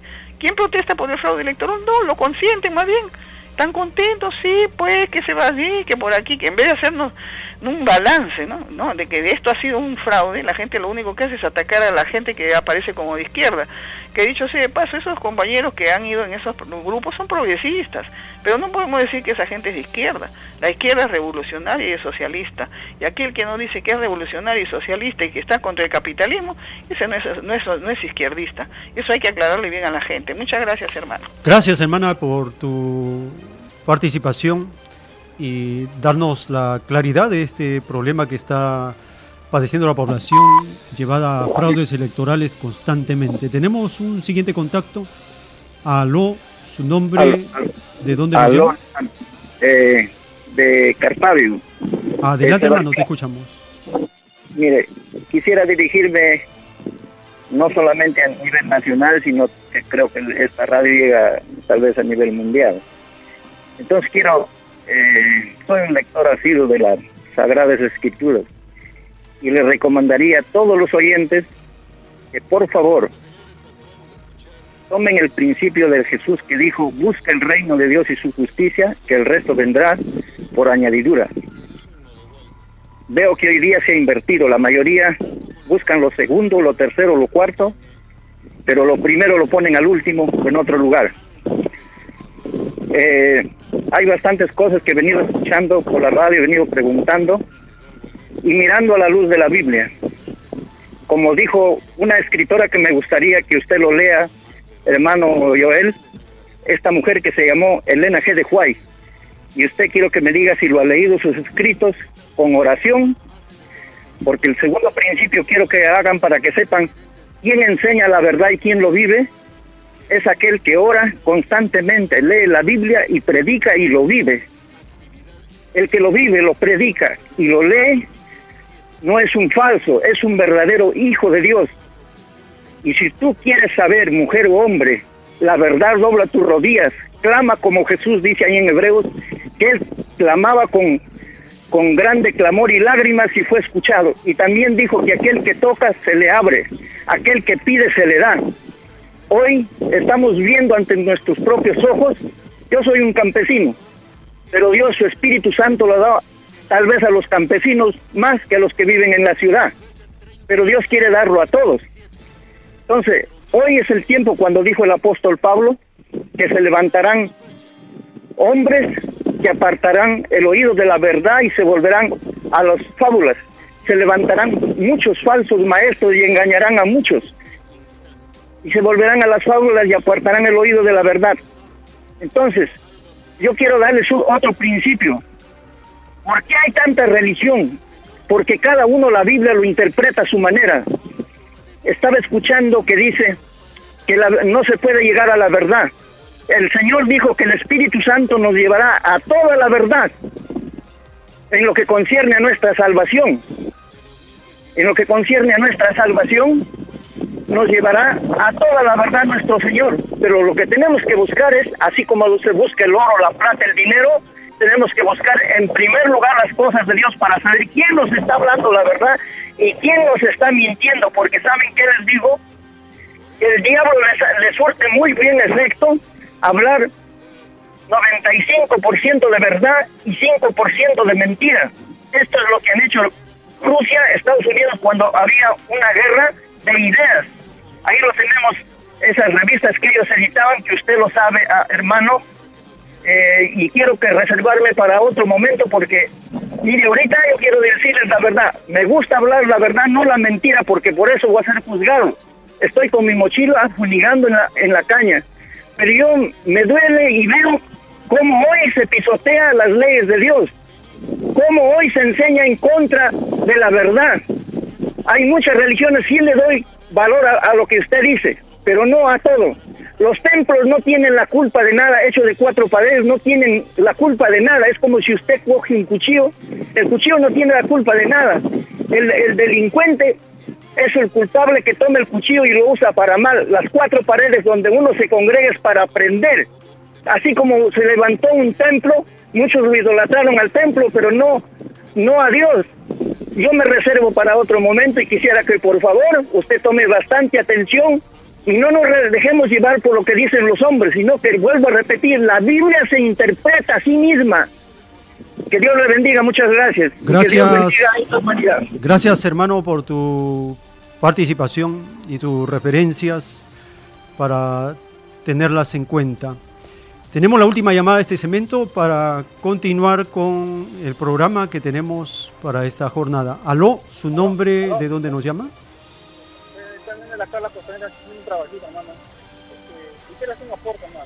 Ah, ¿Puede levantar el tono de su voz, por favor? Este, bueno, este, quiero hacer un aporte porque a nosotros nos dicen que somos, a la izquierda dicen que somos chavistas o no, terroristas, pero a la derecha, en el fondo, hay que también decirle pinochetistas, porque en el fondo admiran a Pinochet en la, constitución, tanto como en Chile, en Ecuador, en toda Latinoamérica, han puesto establecido una constitución pinochetista. En realidad hay que llamar a la derecha, hay que llamarle realmente pinochetistas, ¿verdad? Ese es un verdadero nombre a perder el sistema neoliberal. Y eso así se puede desenmascarar y, reconocer la otra parte, porque en el fondo son todos son pinochetistas, fujimoristas, este, Acción Popular, los otros partidos de la derecha, en el fondo son pinochetistas. Eso es lo que quería hacer un acuerdo, hermano. Quería ah, aclarar esa parte. Bien, hermano. Gracias. Importante tu caracterización de ese sector demoníaco de la sociedad. Antes de pasar con el hermano Javier, que ya está con nosotros, brevemente a nuestra hermana de Trujillo que nos preguntó sobre la comida exótica.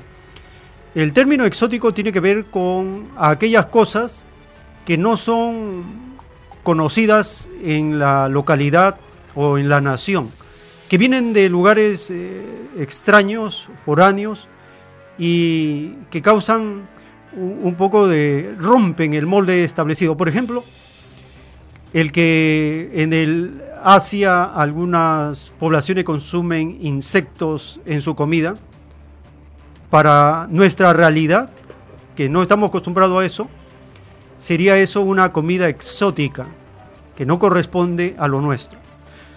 Nosotros que somos vegetarianos, para nosotros es exótico que la persona coman carne, coman todo tipo de cadáveres. Eso para nosotros es exótico, es extraño, es desconocido. Cualquier cosa rara que se introduce fuera de la costumbre, de lo habitual, se puede considerar que pertenece a lo exótico. Por ejemplo, en la costa, nosotros no estamos acostumbrados a frutos de la selva.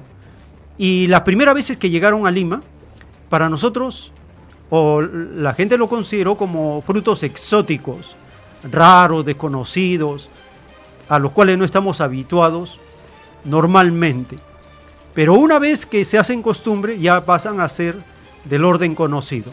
Entonces la comida exótica tiene que ver con la incorporación de elementos, cosas extraños al lugar donde uno vive.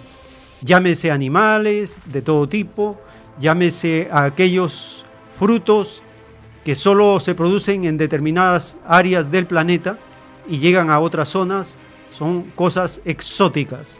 Aquello que viene de fuera, extraño, lo extranjero, lo desconocido, lo raro. Bien, ya tenemos con nosotros a nuestro hermano Javier. Él nos acompaña en este siguiente segmento del programa. Bienvenido, hermano Javier. Sí, buenos días, hermano. Bueno, buenas tardes, hermano Joel. Buenas tardes a nuestros oyentes. Eh, la verdad, con un paréntesis, ¿no? Por estas elecciones. Pero qué bien que tenemos la oportunidad de hablar una especie de evaluación de estas elecciones congresales de 2000, el que se realizó el 26 de enero del 2020, ¿no?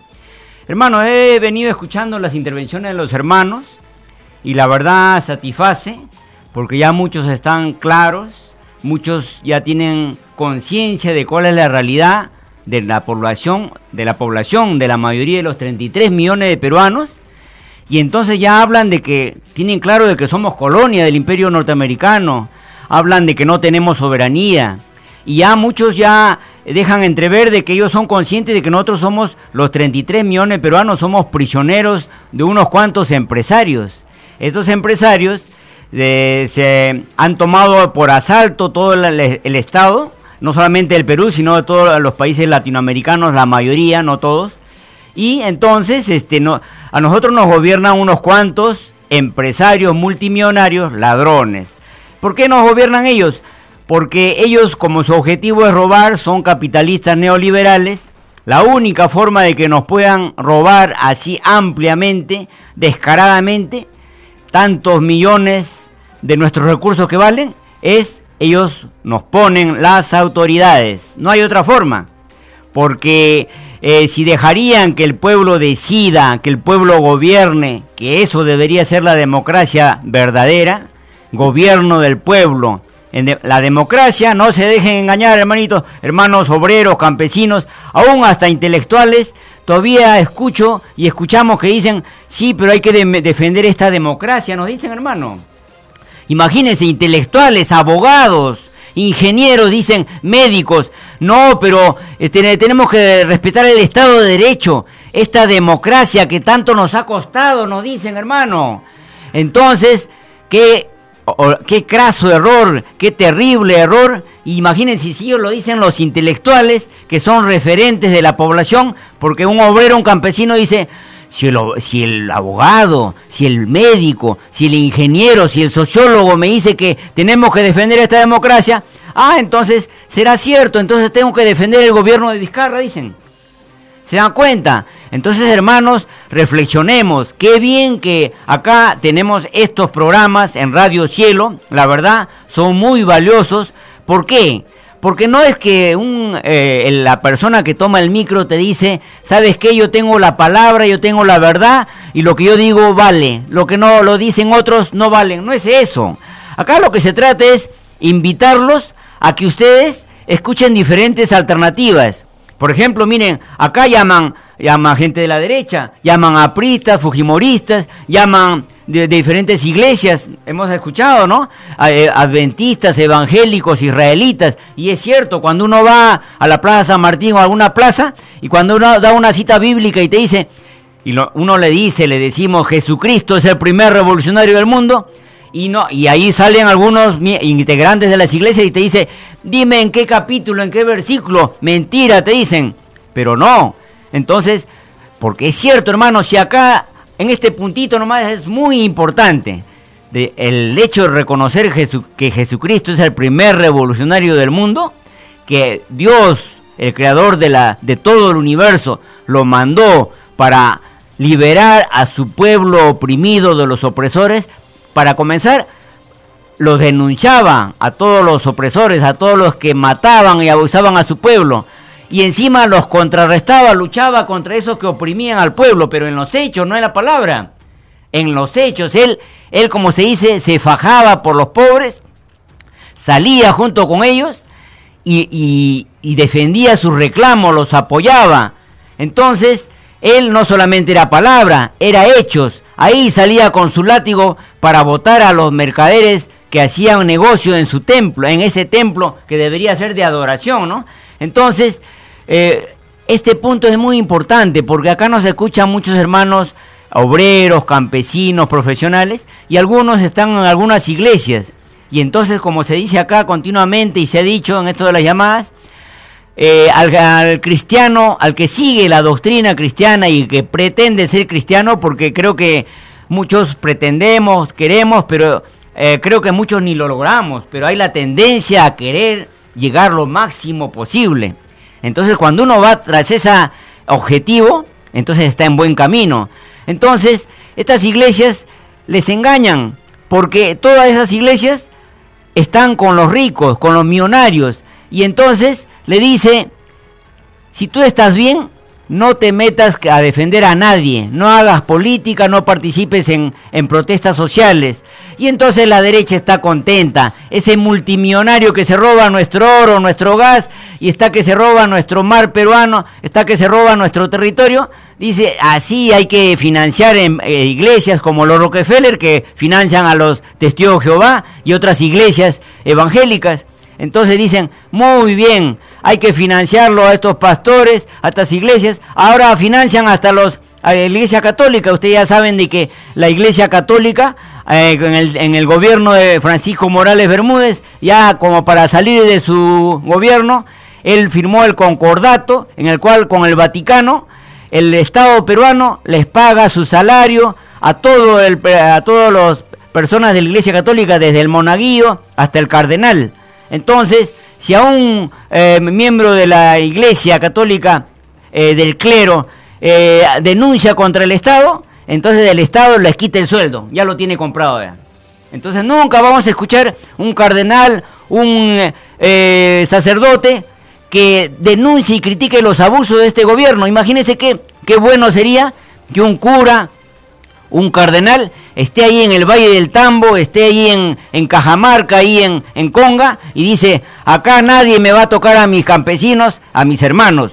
Y acá eh, ellos viven de su tierra, ellos tienen trabajo. Y acá este gobierno está quitando trabajo y la agricultura es lo único que da trabajo. Y si este gobierno está dejando sin trabajo al pueblo, entonces lo quieren matar de hambre. Y encima trae venezolanos dejando, descuidando a los peruanos. Entonces un sacerdote ahí estaría adelante. Y entonces el policía, el primero que encontraría, el militar, el primero que encontraría, sería un sacerdote, a un pastor, a un elder.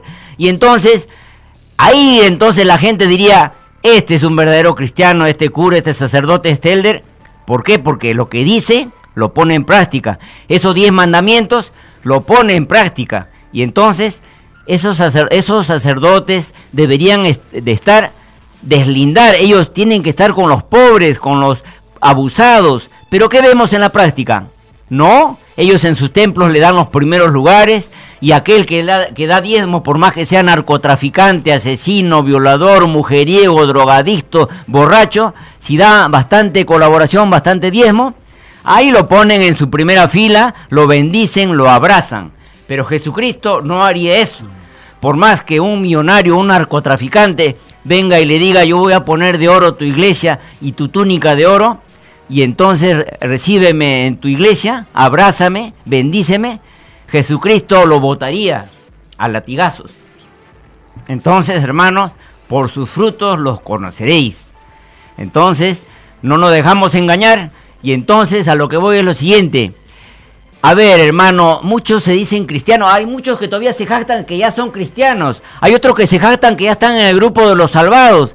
Imagínense, son eh, en sus hechos no hacen nada por su prójimo, no ayudan a nadie, solamente a la de su grupo nada más con su grupo sí son buenos, son colaboradores, son solidarios, pero con otro que no es su grupo, dice, ah, ya ese obrero no es de mi grupo, ese de minero, trabajador minero tampoco, ese profesor que está siendo reemplazado por venezolanos o, médico reemplazado por extranjeros, tampoco, no me importa, no tengo por qué defenderlo, ya que Dios vea qué hacer, ni sé cuál es su realidad. La verdad, esos hermanos, la mayoría de eh, integrantes de una iglesia no sabe de política. ¿Por qué?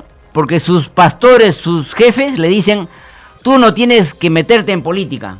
Ahí está el, terrible, el terrible drama. Ahora estamos ahí con los hermanos del FreePap, pero pido, le pedimos a Dios, yo le pido, de que no se dejen comprar como cuando hizo el Fujimorismo en ese tiempo, en el, hace 20 años, que los compraba algunos, los, les has querido comprar, y que no se dejen corromper por el dinero, por el lujo. Entonces, ese por ese lado. Pero a lo que voy es lo siguiente. Eh, cuando dice Jesucristo es el primer revolucionario, entonces tenemos que decir, así como Jesucristo tuvo la misión que Dios lo mandó para liberar a su pueblo, cada uno de nosotros, en cada uno de nosotros, obrero, campesino, profesor, desempleado, tuberculoso, anémico, madre gestante que está que está que, que, da, que cuando da a luz a su hijo se muere a los pocos días porque no tiene cómo alimentarse, no tiene trabajo, cada uno se identifica y dice, en mí está Jesús y está el diablo. Cuando yo dejo actuar a Jesús, yo actúo y me libero y me junto con otros, me organizo y decimos, tenemos que liberar a nuestro pueblo. ¿Cómo vamos a permitir que un grupo de empresarios, con la mano de los dedos, manejen nuestro gobierno, nombren las autoridades? Prácticamente somos sus prisioneros. Entonces, si dejamos salir el Jesucristo que hay dentro de nosotros, decimos, tenemos que liberarnos, tenemos que luchar. Entonces, ahí el problema de la, población peruana. La población peruana ha escuchado así una intervención en el teléfono que dice, la izquierda, ¿cuándo se unirá? La verdad, hermano, yo en sus palabras, yo este, estoy entendiendo como diciendo, estamos esperanzados en que los partidos de izquierda se unan porque el pueblo no queremos luchar. Porque nosotros el pueblo estamos esperanzados en los partidos, en los gremios sindicales, en los líderes, en las cúpulas. Que, hermano, ¿cómo vas a esperar y todavía pensar en la ingenuidad de que la población de 33 millones de peruanos vamos a depender y esperar que la izquierda se una? Que haya unos partidos que sacan cara por nosotros y van a hacer, van a hacer un cambio, la vuelta a la tortilla. Que los ricos pasen a ser uno como nosotros y los pobres pasemos a gobernar. Eso es la ley de menor esfuerzo. Una persona que dice que espera que los partidos se compongan y se unan y que entren a gobernar, eh, un partido de izquierda, la verdad está diciendo que no quiere luchar. Está diciendo que quiere seguir en su, en su posición cómoda de esperar que otro venga y le haga el trabajo. Porque hermanos, a ver, hemos visto la Revolución Francesa, la Revolución Soviética, China, hemos visto acá cerquita en Bolivia, en Ecuador, estamos viendo en Colombia, en Chile. Hermanos, ellos ya no esperan que los partidos les hagan el trabajo. Ellos ya no están esperando de que los líderes sindicales, los cúpulas, que ya se han vendido, estos que dicen que son partidos se han vendido, los maneja el, estas, estas familias que nos gobiernan, los manejan, le dan su parte, le dan su parte del botín y entonces estos pseudo partidos mafias, estos dirigentes vendidos, estas cúpulas, prácticamente reciben su soborno y hermanos, saquen su cuenta. Estas cúpulas que tenemos que dicen que son de izquierda, la CGTP, el subte de Patria Roja, Partido Comunista, ¿Hace cuánto no organizan y no hemos logrado un paro nacional?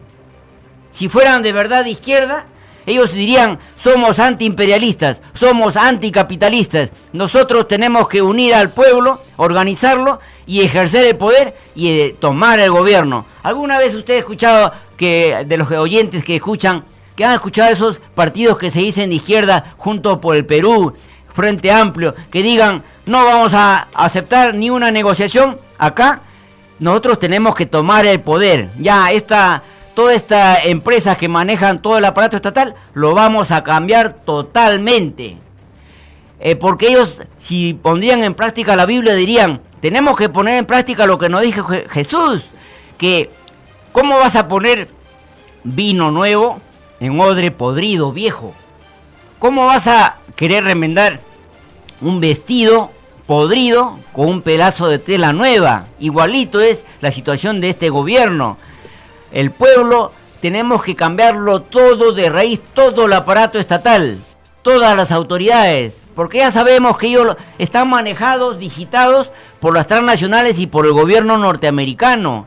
Entonces, cuando acá no se trata de cambio de personas, lo van a, si lo sacan a Vizcarra, entra eh, Olaechea de la Comisión Permanente del Congreso y lo mismo sería. Y si no, otro, otro. Entonces nunca dejarían ellos, según este, este regla de juego que ellos lo tienen y nos han impuesto, no hay ni una zona alternativa formal que con trámite en el cual ¿no? el pueblo ejerce el poder.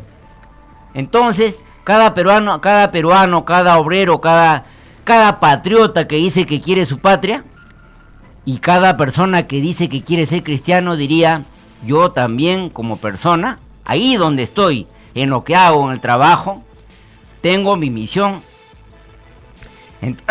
Entonces, esta misión que, le dio Dios a Jesús, esta misión también lo tengo yo. Entonces, eh, cada poblador, obrero, campesino diría, Yo ya sé que mi misión no es hacerme rico. Mi, claro, es lógico, mi responsabilidad es trabajar para tener lo suficiente. Para, para mi esposa, para mis hijos. Eso tengo que trabajar, innegable. Pero una parte de mi tiempo tengo que dedicarla a cumplir mi otra misión, mi misión con la sociedad. Y tengo que este, combatir a, a los opresores, tengo que denunciarlos, tengo que contrarrestarlos y unidos tenemos que sacarlo a estos que nos oprimen. Eso debería decir todo persona que sigue la doctrina cristiana, entonces decir, sigamos el ejemplo de, Jesús en los hechos. Hermano, eh, aprovecho, aprovecho el paréntesis para, para complementar. Mira, este, se presenta un periodo corto, intenso, mm. acelerado, donde el gobierno entreguista de turno en Perú tiene, con los decretos ley que ha empezado a emitir, para favorecer al sector privado en contra de la soberanía nacional, tiene ahí en silencio o encarpetado y van a impedir que este Congreso revise esos decretos de urgencia, esos decretos ley que ha dado. Uno de ellos es, por ejemplo, la licencia de construcción que dio a tía María. Hace unos días el gobierno entreguista dijo que en su gobierno actual no estaban dadas las condiciones para que tía María se desarrolle y que si la Sauder demandaba internacionalmente al gobierno, ellos se defendían. De entrada es una mentira. ¿Por qué? Porque todo gobierno neoliberal siempre se arrodilla a las instancias internacionales cuando son llamadas a arbitraje. Porque el gran capital tiene en su mano a los gobiernos entreguistas. Se presenta entonces un tiempo acelerado, corto, porque inmediatamente va a empezar la campaña ya presidencial en unos meses, la campaña presidencial para el 2021. Y este Congreso va a servir de distracción porque por lo bajo están avanzando estos proyectos, estos decretos de, urgencia que ha dado el actual gobierno de facto. Ahora, si este gobierno entreguista, tal como recientemente ha comunicado que tía María no va, tendría que cancelar la licencia.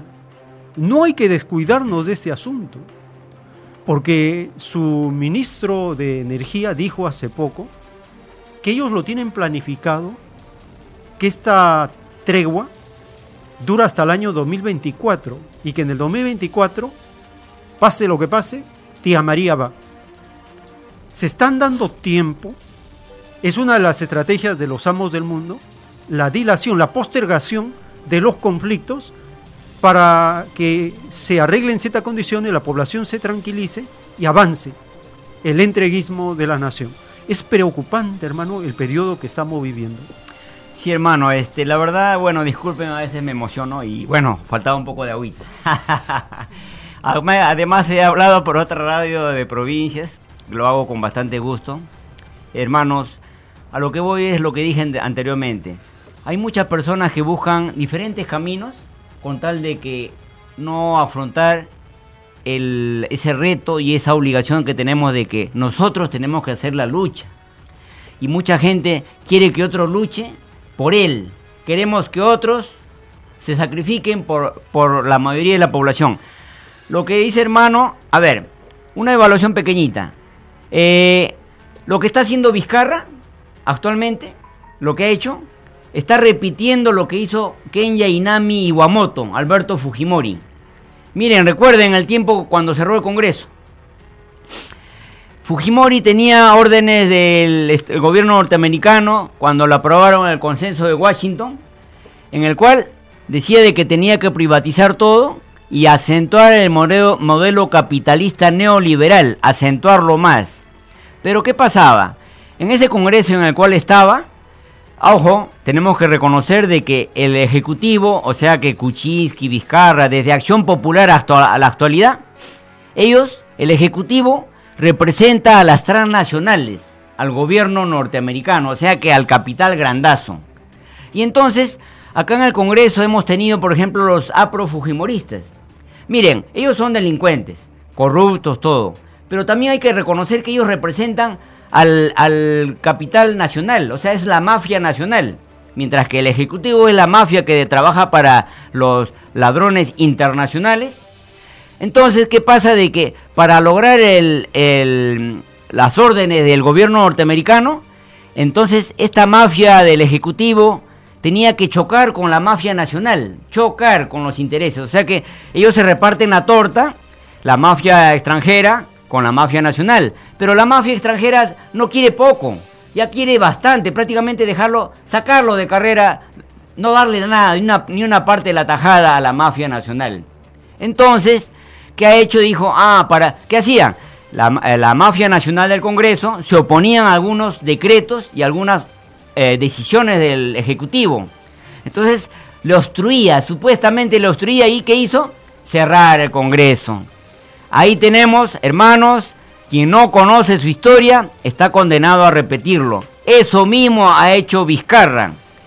Que entonces, ¿cuál es el objetivo de cerrarlo? De eh, debilitarlo a la mafia nacional, imponerse a la mafia, que se imponga a la mafia extranjera y poner en práctica lo siguiente, imponer la minería en todo el territorio peruano, matar nuestra amada tierra, matar nuestra agricultura, dejar sin trabajo a los agricultores y aumentar nuestra miseria. Y por otro lado, privatizarlo todo. Esa es la razón por la cual él cerró el Congreso, hermano. Entonces, nosotros estamos cayendo en el juego, cayendo eh, que, ingenuamente apoyamos el referéndum, sí, sí, sí, no. Ingenuamente apoyamos a Vizcarra como si fuera un héroe nacional por haber cerrado el Congreso. Error. El pueblo tenía que haber cerrado el Congreso, no Vizcarra. Vizcarra también es un corrupto. Ni bien él va a terminar su mandato, él va a ir a la cárcel. Y es más, él va a buscar reelegirse y va a buscar tener su dictadura de 10 años. Casi la mayor parte de dictadores que hemos tenido dura 10 años. Porque mientras él está en el poder, no va a poder ser juzgado, hermano. Entonces, ¿con qué finalidad cerró el Congreso? Para tener un Congreso a su medida, que lo pueda manejar. Y ahora hay que, le, decimos, le pedimos a los congresistas que actualmente han sido nombrados, bueno, muchos son de la derecha, pero algunos representan a la mafia nacional, que, hermanos, no se dejen comprar y encima tienen una lucha, y especialmente a los hermanos del FREPAP, es mi, nuestra invocación, porque ellos lo primero que cuando uno entra a su casa, cuando uno entra a su templo, te ponen ahí en primer lugar los diez mandamientos.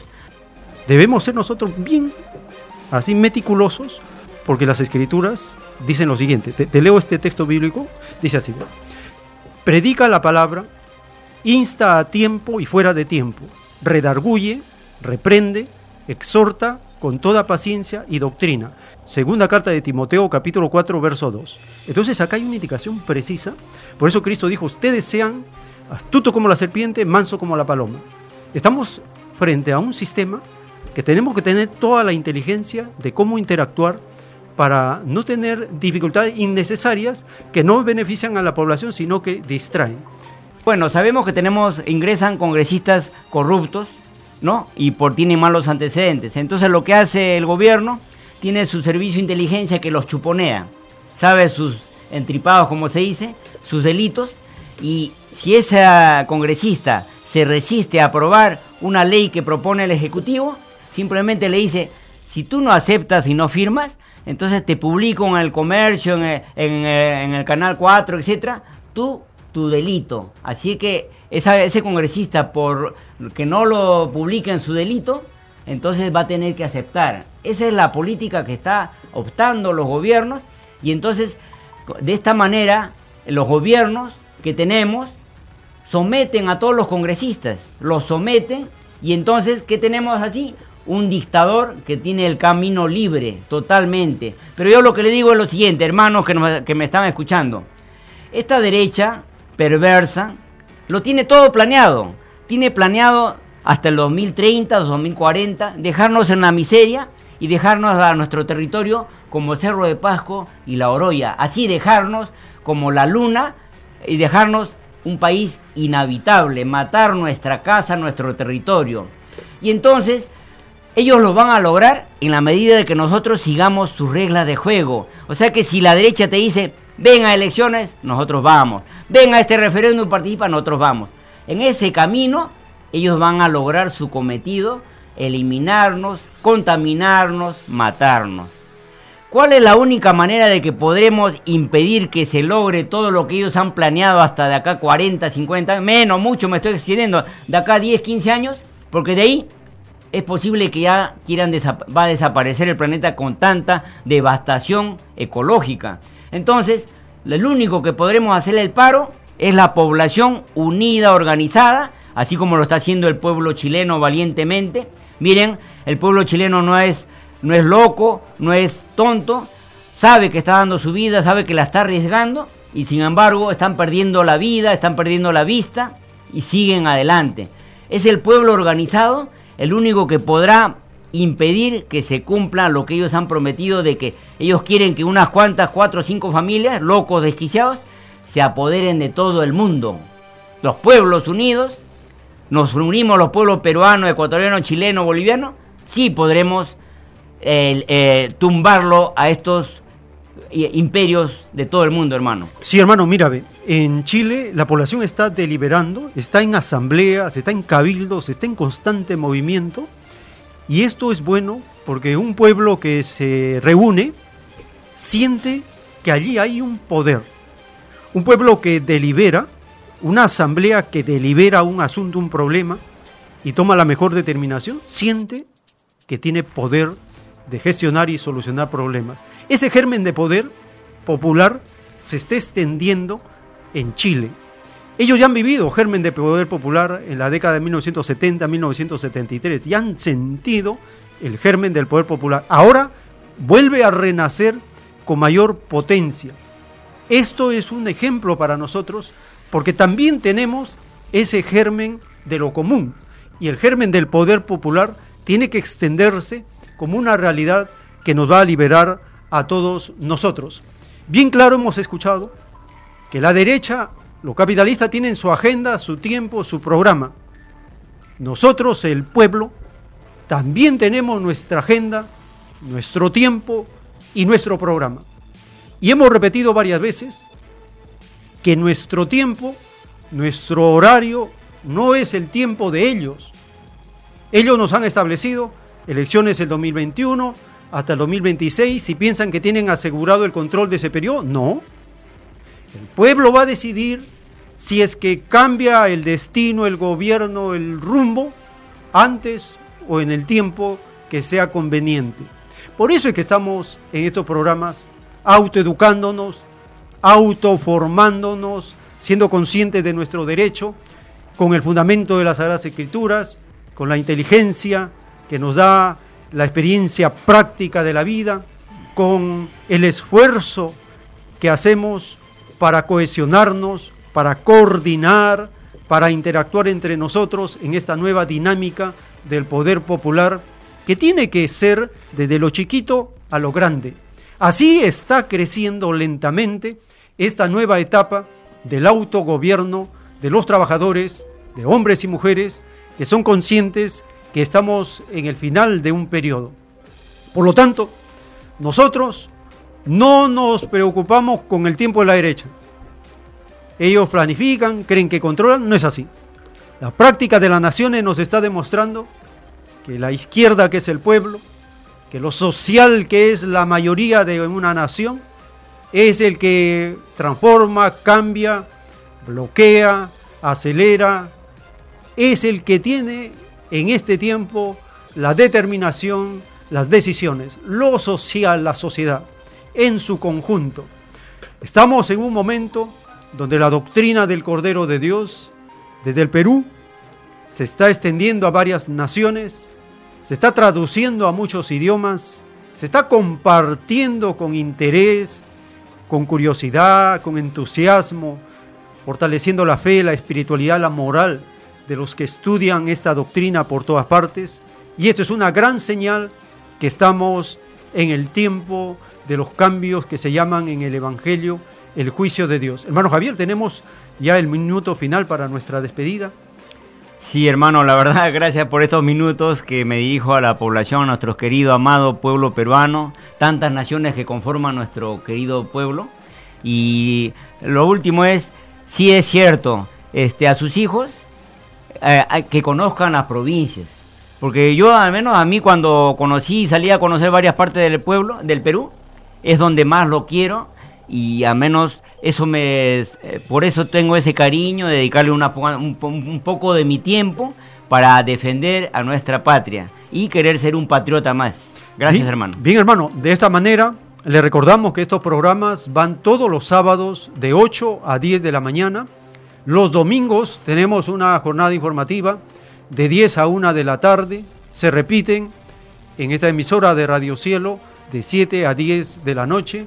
Y todas las semanas estamos subiendo a la plataforma de podcast El tiempo que resta, en Anchor, Spotify, en Google Pod, en Breaker Pod, en Librería Abierta, en Spotify.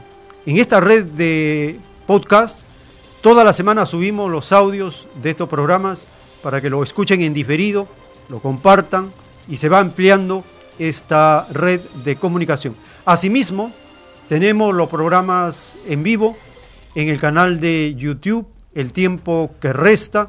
Allí estamos publicando videos temáticos que tienen mucha visualización, son muy polémicos en la interpretación de las escrituras y la profecía del Evangelio, dan lugar a unas polémicas interesantes. Visiten usted el canal, lean los comentarios, los mensajes, responda, comparta, agregue ahí sus peticiones, sus propuestas, sus sugerencias. Nosotros leemos todos los comentarios, damos respuesta a la mayor parte de ellos. Pueden servirnos también, pueden servirnos también para hacer algún comentario acá en la radio en vivo. De esta manera participe, les invitamos a participar.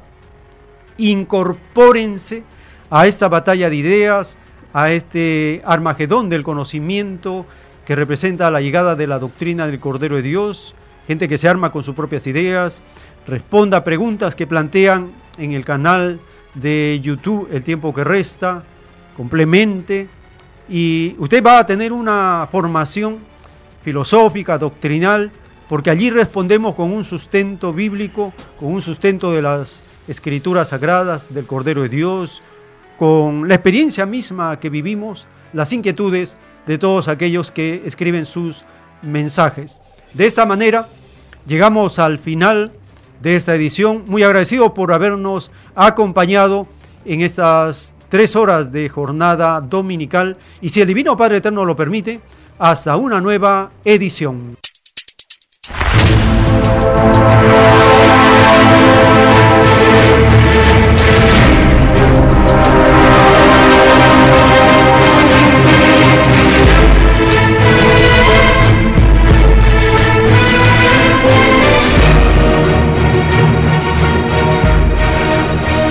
Porque la vida en desarrollo no se detiene en ningún instante.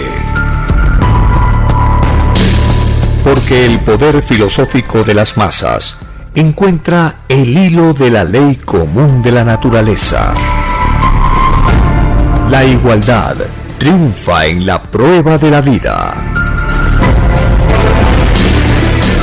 Por el principio de un nuevo amanecer en la historia humana,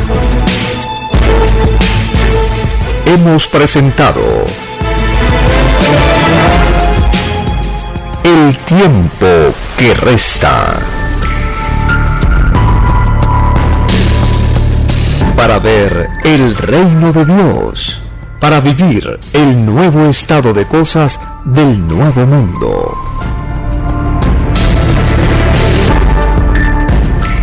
Visite www.alfayomega.com y descargue gratis todos los libros en PDF.